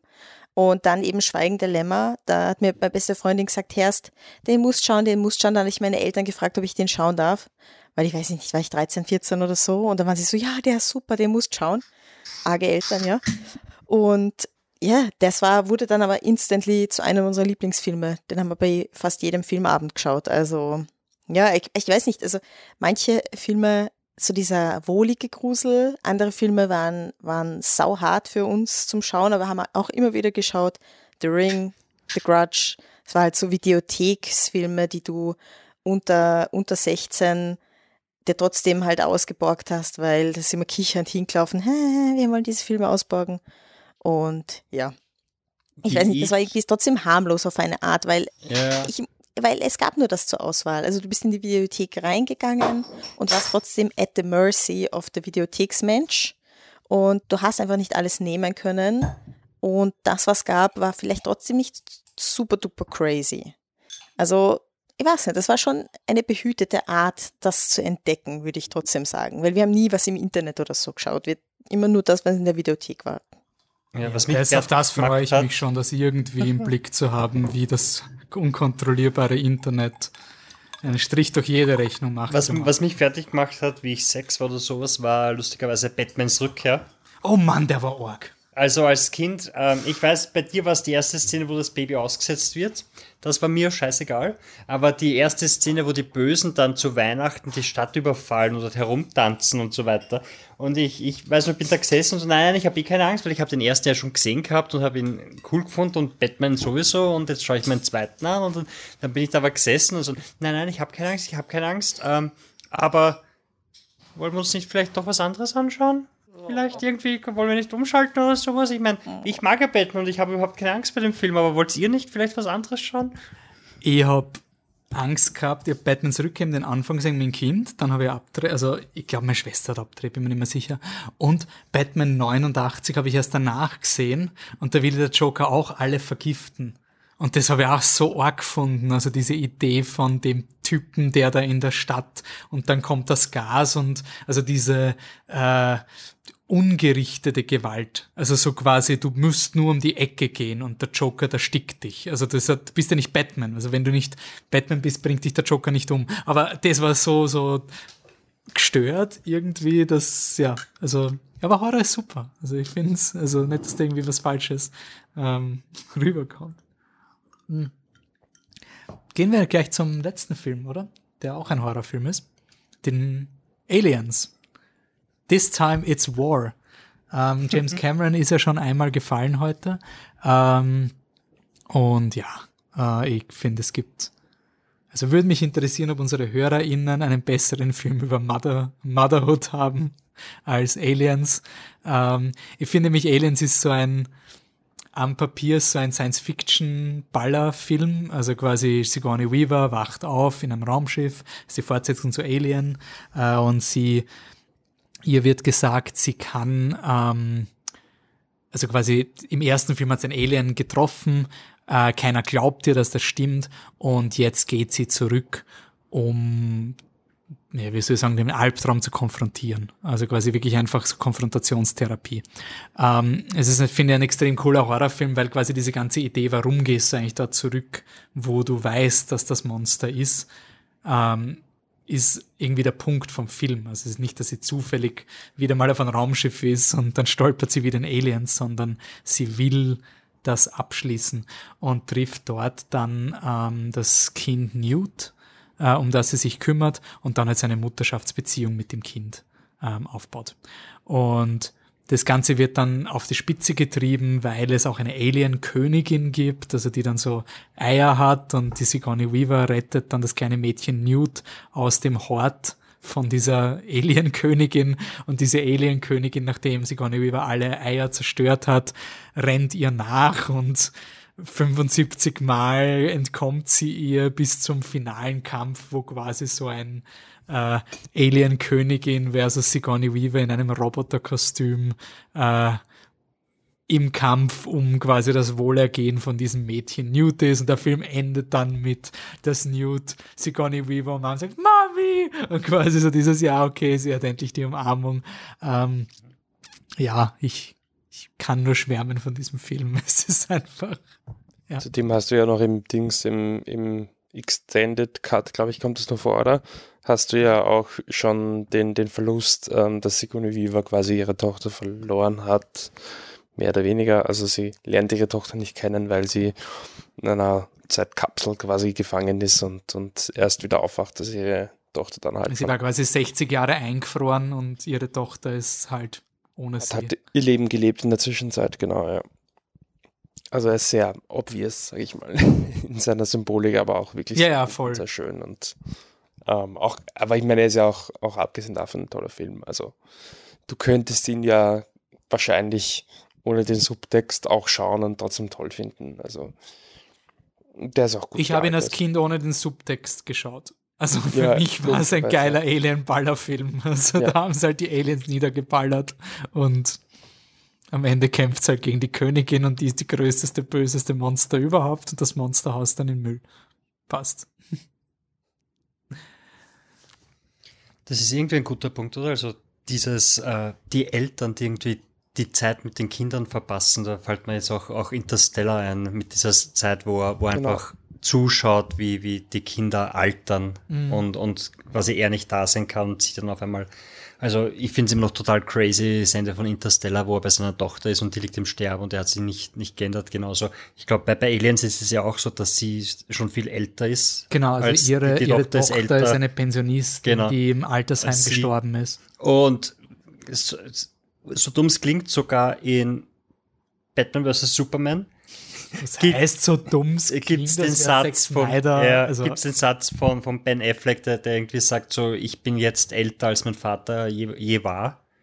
Und alle, allein diese, diese Vorstellung, älter zu sein als der Vater, ist irgendwie ur crazy, passt irgendwie voll nicht rein. Ja, es ist, es ist eine wilde Thematik. Also gerade bei Interstellar ist halt auch, also ich finde, das ist, ähm, bin ich bis heute überrascht, dass es ein Film ist, der so äh, die Murph, also die halt vom, ich weiß nicht, wie die Kindschauspielerin ist, aber Jessica Chastain ist dann die erwachsene Version. Ähm, ich kann mir erinnern, dass da extrem viele Leute Unverständnis hatten, warum die Murph jahrelang ihren Vater hasst. So dieses, ja, aber sie soll ja wissen, dass er ins All geflogen ist und sie reden so dieses, dass man nicht checkt, also wie, wie arg das für dieses Kind einfach ist und das, da gibt's keine rationale Erklärung. Also das, das wird die nie überwinden können und das wäre komplett unrealistisch, wenn die Murph sagt, ja, Papa, danke für alles, was du gemacht hast in dem Moment, wo du mich allein gelassen hast. Also das ist, ähm, finde ich bis heute ganz spannend, dass das ein Film war, wo ich, ich weiß, wie er rausgekommen ist, war das wirklich so ein Plothole von Interstellar, dass die Murph so irrational auf ihren Vater angefressen ist. Und das ist aber, also ja, Menschen sind halt irrational, also das macht logisch irrationalen Sinn. Also das kannst du diesem Kind nicht erklären und die wird jetzt nicht einfach zehn Jahre später voll, voll happy sein über das. Ja. wenn wir der Idee nachgehen, quasi, dass Aliens kein, also auf den ersten Blick kein Parenting-Movie ist, aber dann eins ist, da ist mir noch was eingefallen dazu. Matilda, weil ähm, in Matilda geht's ja Das ist gut. um das, um das Mädel, das halt so telekinese-mäßig was drauf hat. Die Familie ist wirklich ziemlich furchtbar. Und das Einzige, was eben gut ist an ihrem Leben, so auf die Art, ist ihre Lehrerin, die junge Lehrerin. Und Mhm. die sie am Ende sogar adoptiert. Also es geht Ja. auch irgendwie darum, dass die, dass die Tochter und Mutter irgendwie zueinander finden. Also Chosen Family mäßig so auf die Art. Und das, Mhm. aber das ist nicht die Prämisse, mit dem es advertised wird oder so. Also das, das ist so dieses, die, dieser eine positive Lichtfleck in ihrem Leben, der wirklich schön ist. Und der sich voll organisch ergibt, oder? Also wenn zum Schluss die Madame Honig quasi ihre Obhutschaft kriegt, dann ist es total logisch. Also Ja, Das es ist, ist- ganz logisch, dass und die Familie einfach wegfährt. Die Ja. Szene ist so, so krank. Äh, irgendwie. beziehst du dich jetzt auf den, auf den 90er Matilda, äh, 90er Matilda oder den sicher. neuen? Okay, Na, der, die, hä? Der 90er, Du Bruder, komische Original. Fragen. sorry. Original, Bruder. Wir müssen dem Alter unserer ZuhörerInnen gerecht werden. Also der 90er. Ja. Genau. Und der, das Ende ist ja klasse, wo, sie, wo dann die echte Mutter, also die leibliche Mutter nochmal kommt. Ma, jetzt bin ich dann doch ein bisschen traurig. Und dann fahren sie einfach davon. Saugeil. Ja, weil, weil Danny DeVito einfach sagt, komm, wir fahren jetzt, wir haben keine Genau. Zeit dafür oder so irgendwas, ja. Und Ja. was ich schöner finde, also was ich zum Beispiel mittlerweile gar nicht mehr aushalte, sind diese Papa war abwesend, aber es hat einen Grund gehabt, Filme. Also so diese, ich meine, es ist, ich liebe ihn trotzdem, aber Indiana Jones 3 wäre so ein Beispiel von den, dem abweisenden Vater, der irgendwie dann eh lieb war.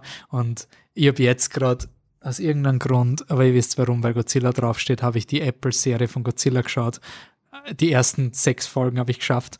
Und da ist am Anfang auch sein, die, die Hauptdarstellerin kommt drauf, mein Vater hat eine zweite Familie gehabt. Also ich habe einen Halbbruder in Japan, ich bin in San Francisco geboren worden mit meiner Mama, Papa war oft auf Reisen und der Papa war auf der anderen Seite von der Welt und plötzlich komme ich drauf, der hat eine zweite Familie dort gehabt. Und ich habe mir gedacht, okay, intriguing, Tension und die Serie geht immer mehr auf some, there are some sacrifice you have to. Nein, nein, nein, sicher nicht, sicher nicht. Ich weiß genau, wo ihr da hingeht. Ich weiß, welche Sacrifice ihr da, es gibt keine Rechtfertigung für das, was der Papa da gemacht hat. So wichtig können die Godzilla-Monster im Eis nicht gewesen sein. Nein, sorry for that. Also, Ja. your work, your work is not that important.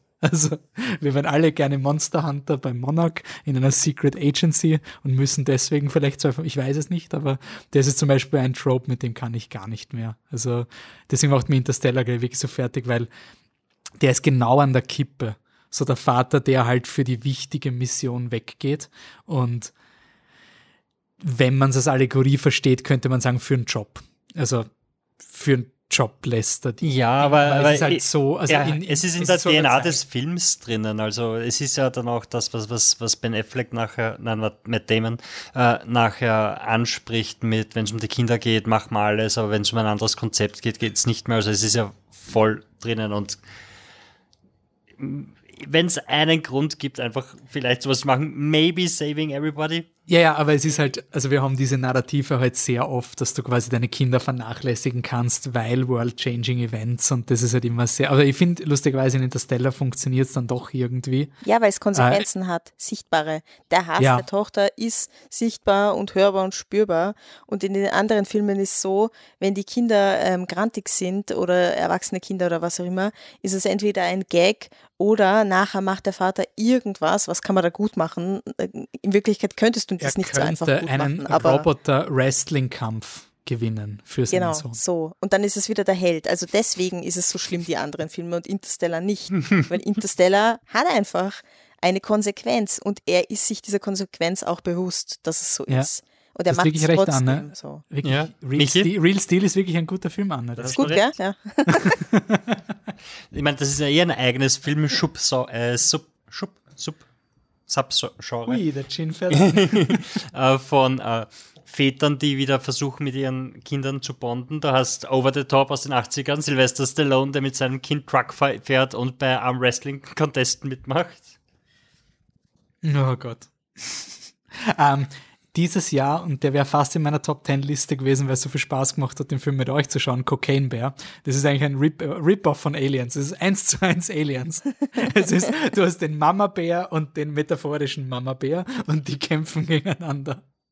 Und beide beschützen ihre Kinder. Du hast sogar noch eine zweite, eine dritte Ebene drin, weil du auch den bösen, äh, den zweitbösen Mama-Bär drinnen hast, den Papa-Bär. Ja, und die sind böse, weil es ein feministischer Film ist und alle Männer sind böse und alle Frauen sind super. Cocaine Bear war super. Ähm, Cocaine Bear Mutter sollte vielleicht in Therapie gehen und Der Bär? ja, weil ich meine, ihre Kinder sind, also sie und ihre Kinder haben ein Drogenproblem. Offen, also das, das sollte man jetzt vielleicht mal an. Aber die werden eh früher oder später Cold Turkey machen müssen, also dann ist alles wieder gut. Cocaine Bear 2 Cold Turkey. Und sie sind auf seinem Truthahn-Stall Ja. Im Winter. Und die Truthähne gehen, gehen ab, oder was? Ja. Ähm, ich finde es ich find's total spannend bei Nolan, wenn man über Parenting redet. Ähm, bei Nolan gibt es so diese zwei großen Phasen in der Biografie, wo in der ersten Phase ziemlich genau bis Dark Knight geht es immer um Männer, die sich in der Realität verorten. Und es ist total wichtig, was die Realität des Mannes ist. Also sei es der Typ, der vergisst und seine eigene Realität zimmert oder wer ist Batman, Prestige, was opferst du für deinen Ruhm? Und irgendwie ab Inception geht's nur um Kinder. Also dann geht's nur mehr um, ähm, also Inception, der Leonardo DiCaprio will seine Kinder beschützen, in Tenet geht's um das Kind von der Elizabeth Debicki und okay, Oppenheimer ist jetzt ein bisschen ein Biopic, aber ich bin total neigerig, ob irgendwann eine Nolan-Phase kommt, wo die Kinder auch aktiv sind. Also du merkst irgendwie so, seine Kinder sind jetzt gerade in dieser ähm, Kindergartenphase oder in dieser Volksschulphase oder sonst irgendwas. Ähm, ich bin neugierig, ob wann Nolans Avatar Way of Water kommt. Also im Sinne von diesem, diesem Generationenthema. Ja, aber wenn wir von Regisseuren reden, die quasi großen Einfluss, äh, wo, wo die Kinder großen Einfluss gehabt haben, das war ja dann auch sehr Steven Spielberg, oder? Gibt es bei Steven Spielberg nicht die Erzählung von Vorkindern und Nachkindern, was für eine Art von Filmen er da gemacht hat und wie er da war? Also wie, wie, er, wie er vorher war und dann wie er Kinder gehabt hat, hat er sich bemüßigt gefühlt, äh, Drew Barrymore zu sagen, sie soll sich jetzt so bitte endlich was anziehen, weil so kann man nicht rumlaufen und solche Sachen. Äh, George Lucas und Spielberg haben quasi diese Phase gehabt, wo sie extrem arge Kinderfilme, also Indiana Jones 2 war ja dieser ganz arge Kinderfilm.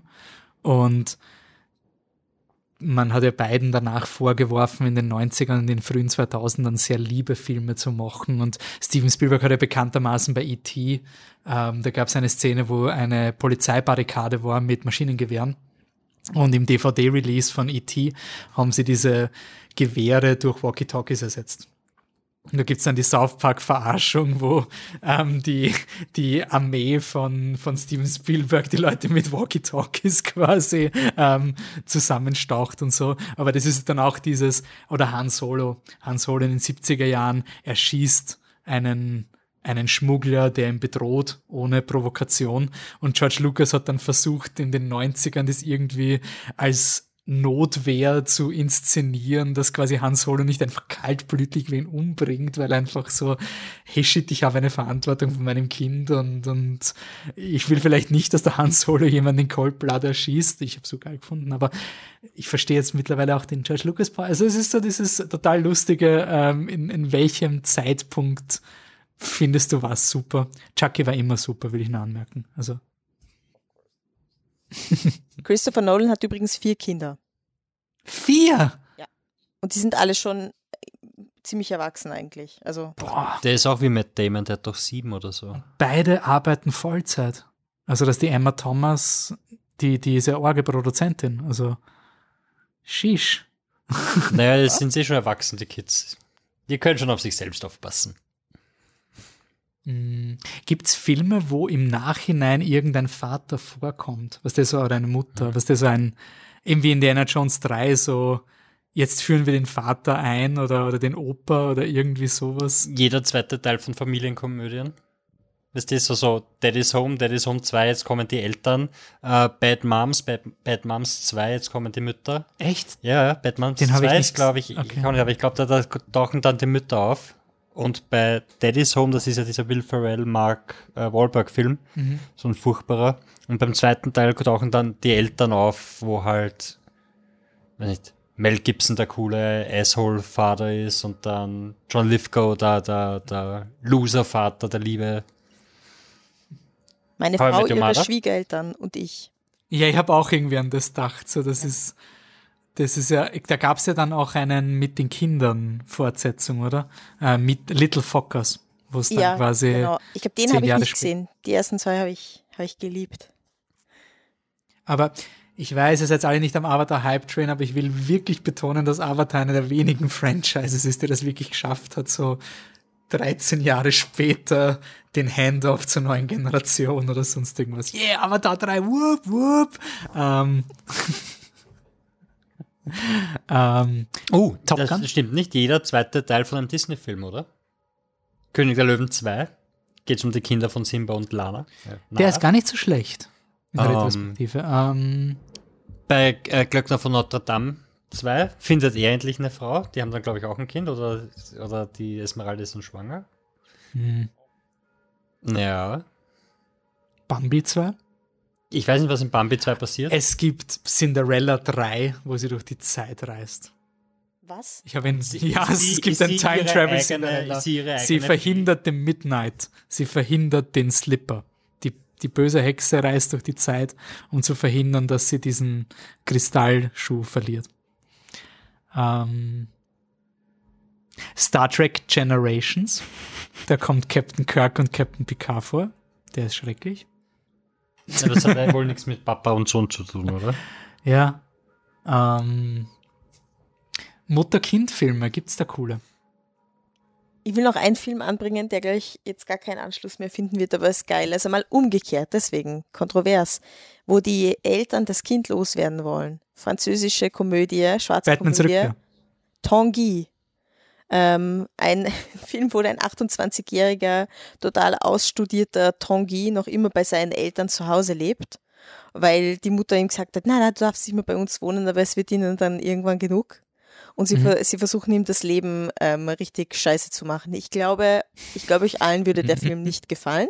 Ah, ist, ist der, Aber- wie, wie werde ich ihn los in zehn Tagen? Nur Mit auf. Kindern. Nur Französisch und mit deinem Sohn. Ja. so, genau.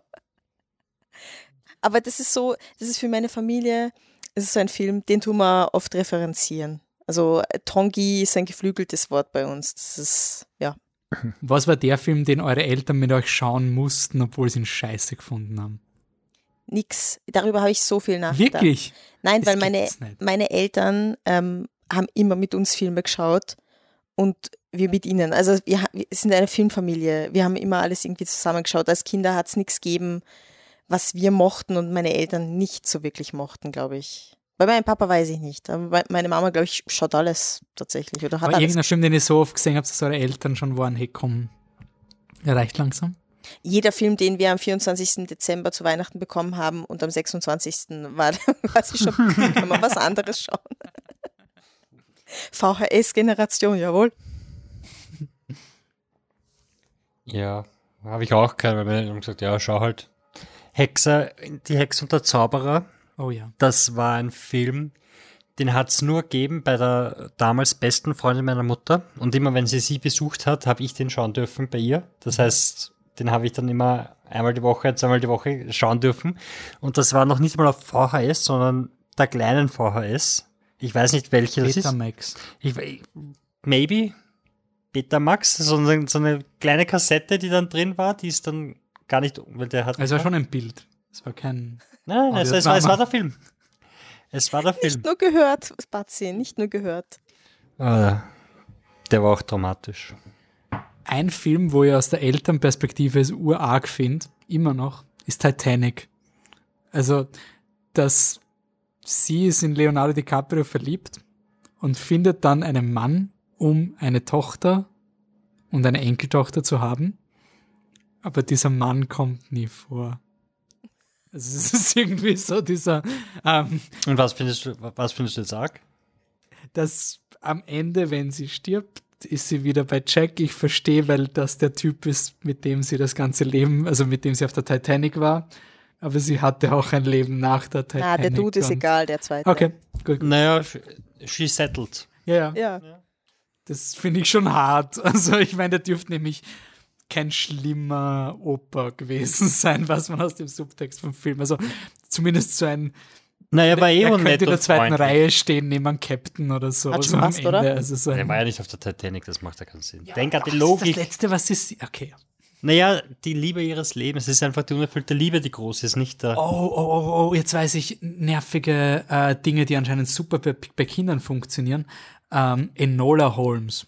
Das ist die Netflix. Sherlock Holmes hat eine Nichte, glaube ich. Der Millie Bobby Brown. ist Ähm, das, Ja, ne? ja. Genau. Ja. Der dürfte urgut bei Kids funktionieren. Also Der der, kommt wirklich so richtig so, hey, did you know patriarchy?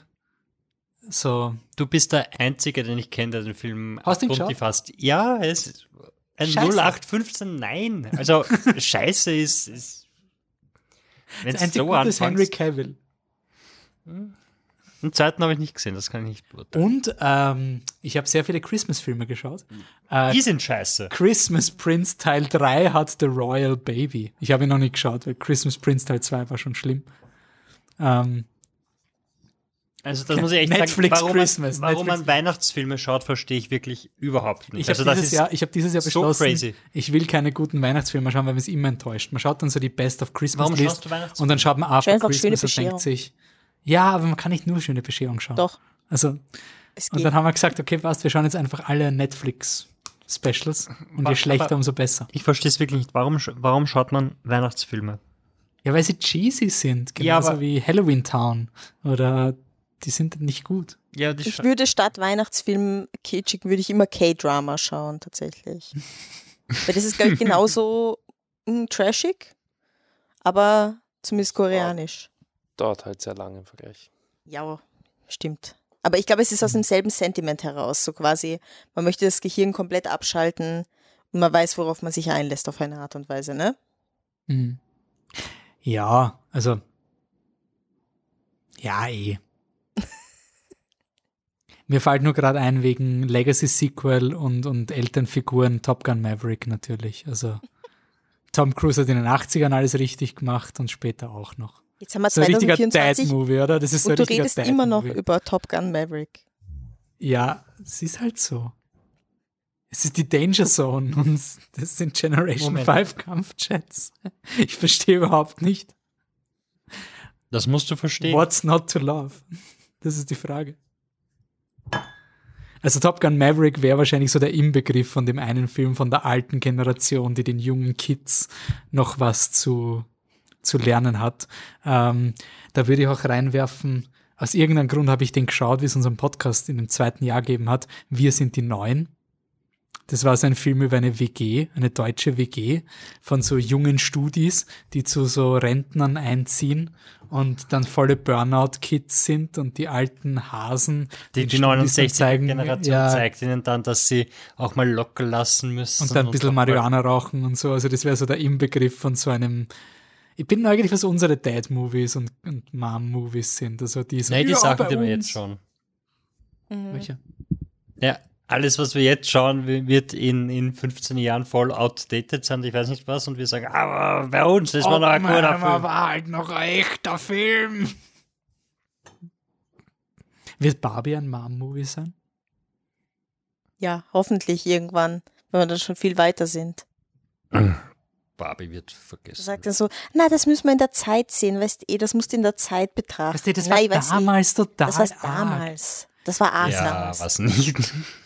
Äh, du musst schon, ich muss schon sagen, es war jetzt wegen 20 Jahre Weihnachtsfilm und so weiter. Love Actually ist ja quasi ganz großer Skandal und so weiter. Das, das Ähm. ganz kurz, ich finde das so schön. Es, das war fast mein Lieblingsding. Äh, die Abwechslung von BBC macht Werbung dafür, dass sie wieder Love Actually spielen und was ist der beste Teil von Love Actually, abgewechselt mit den BBC-Artikeln darüber, wie furchtbar Love Actually ist, wenn man drüber nachdenkt, abgewechselt von Rerun von Love Actually, wir lieben den Film von BBC, abgewechselt von eigentlich ist es urorg, was da passiert von BBC. Also ich habe, das, das war wirklich Also amazing. super, weil es wirklich so, das finde ich der Inbegriff von wie lächerlich diese Verbotskulturdebatte ist. So, darf ich nicht mal Love Action schauen?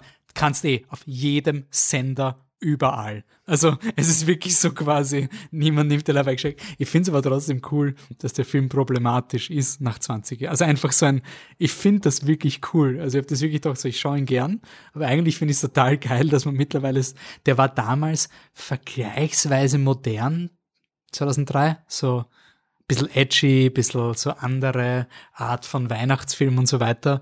Und ich finde es irgendwie voll cool, dass, dass er jetzt einfach hoffnungslos veraltet ist. Und ähm, wenn ich den jemandem zeigen, also der ist schlechter gealtert als Kevin allein zu Hause. Speaking of bad parenting. Ähm, das, das glaube ich nicht. Also Kevin allein zu Hause, ich glaube das nicht, dass dir das nicht auffällt, dass das eine Kind fehlt. Ich kann Weißt du, wie viele das, Kinder die haben? Natürlich. Nein, ich kann mir das Ich glaube einfach auch nicht, nicht. vorstellen.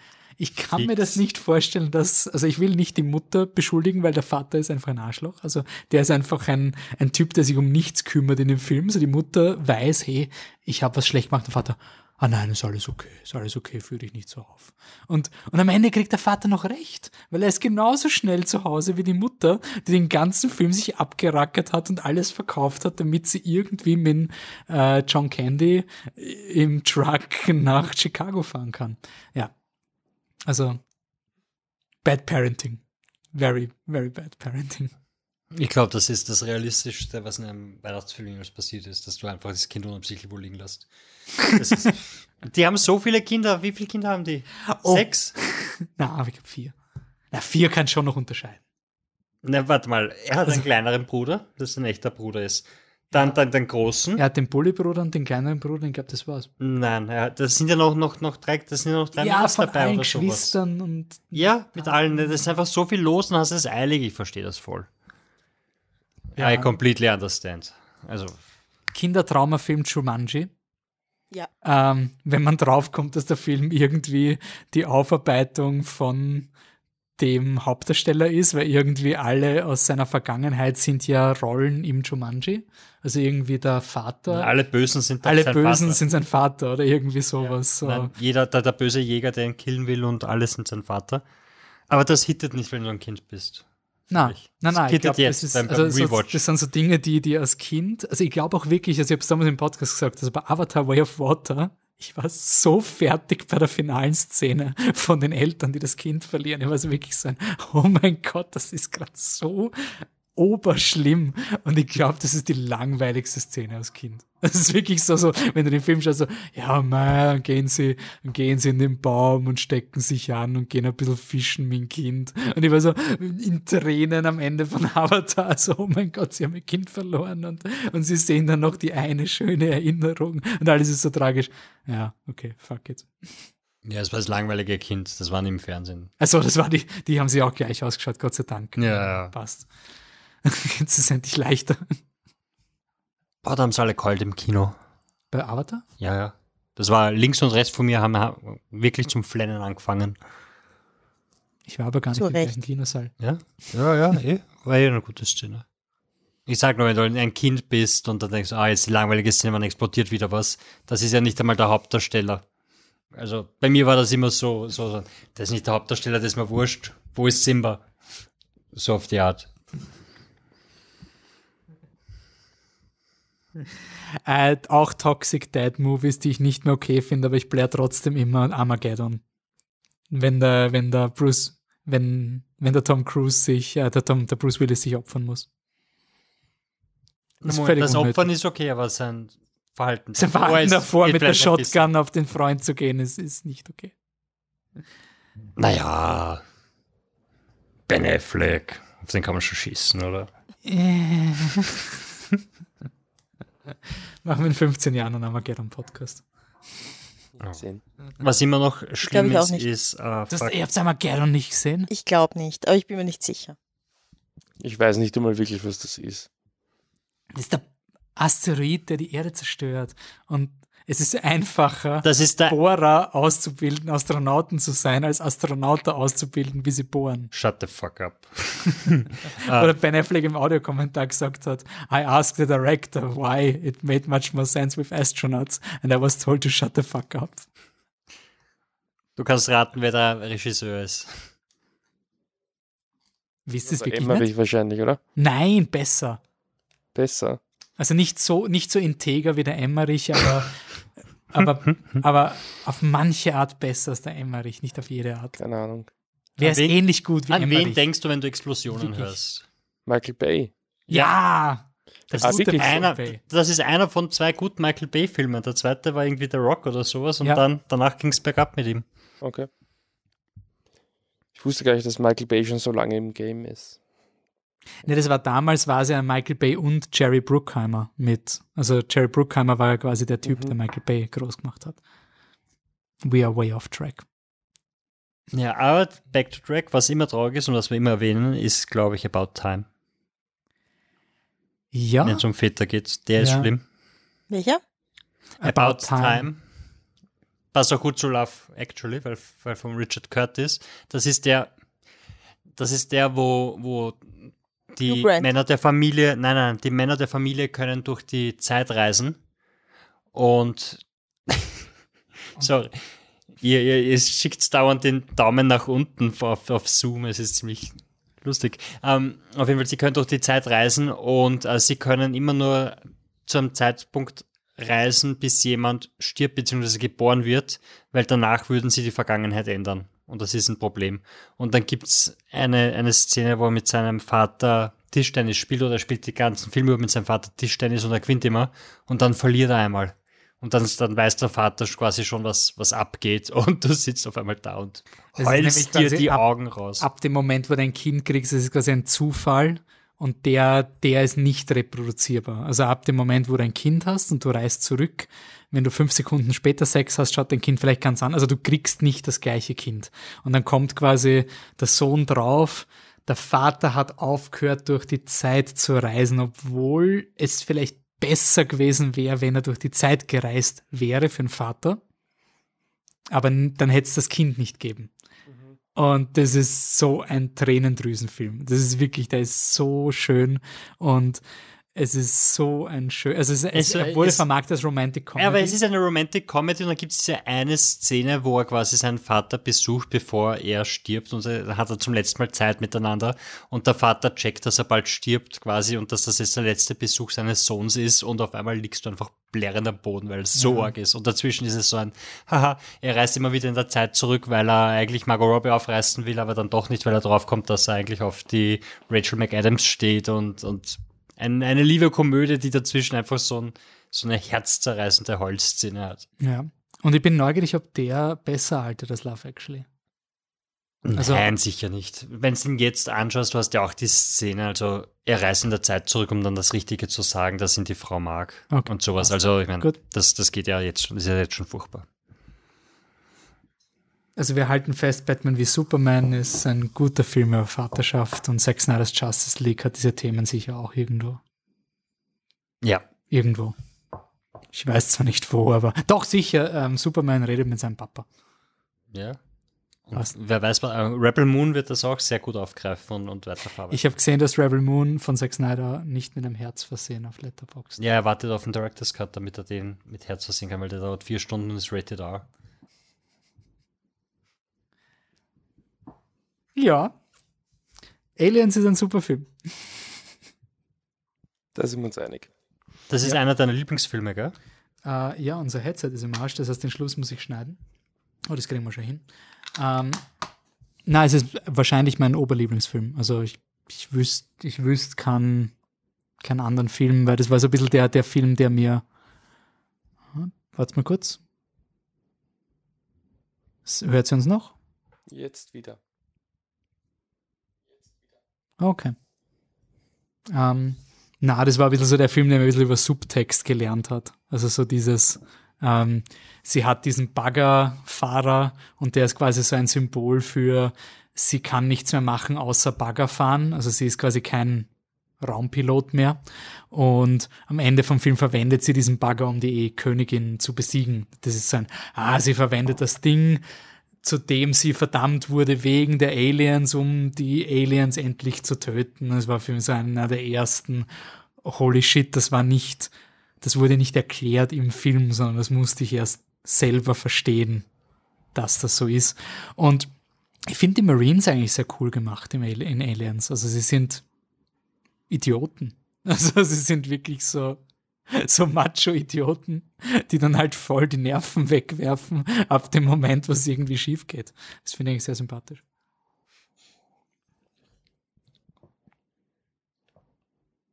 Ja.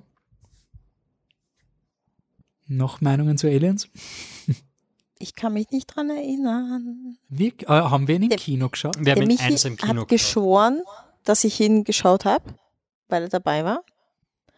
Ähm, aber ich habe mir heute mehrere Trailer angeschaut, um meine Memory zu refreshen. Und es hat überhaupt nicht geholfen. Oldschool.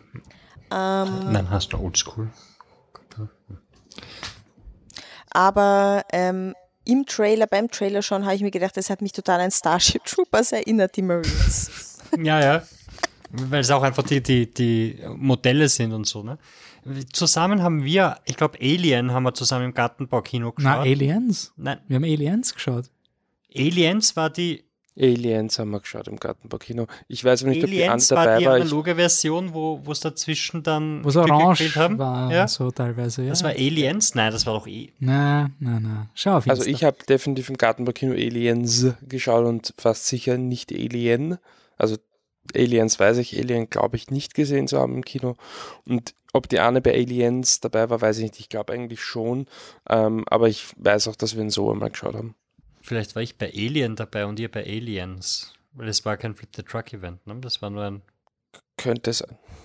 Das weiß ich nicht. An dich kann ich mich nicht erinnern, Patzi. Tut mir leid. ja. Typisch. Na gut, dann Deckel drauf, oder? Ähm, dann schauen wir mal, ob das das neue Jahr für uns bringt. Ähm, angekündigt habe ich eh schon, es gibt Oscars. Und ein Kind. Und ein Kind, ja. that, that might change things. Ähm, dementsprechend schaut mal auf die Podcast-Frequenz. Ich kann jetzt für nichts garantieren, aber wir schauen, dass wir unsere Folgen rausbringen. Im Hintergrund tüfteln wir gerade an der nächsten Special-Folge, nämlich ähm, das Phantom der Oper. Ich habe so, ich hab schon die Banner gesehen im Wien Westbahnhof, habe ich schon gesehen, dass sie inserieren mit Uwe Kröger, kann das sein? Oje, oje, Wolfi, du bist genau also den Namen, der sagt Phantom mir irgendwas. der Oper also, reingefallen, ha? Ich bilde mir ein. Aber ich habe mir gedacht, ja, ich finde es komisch, dass sie das Flip the Truck Logo halt nicht abgedruckt haben. Also da muss ich halt nochmal nachhaken. Irgendwie ist das in der Kommunikation ein bisschen untergegangen. Aber Ehrlich? das werden sie sicher nachholen.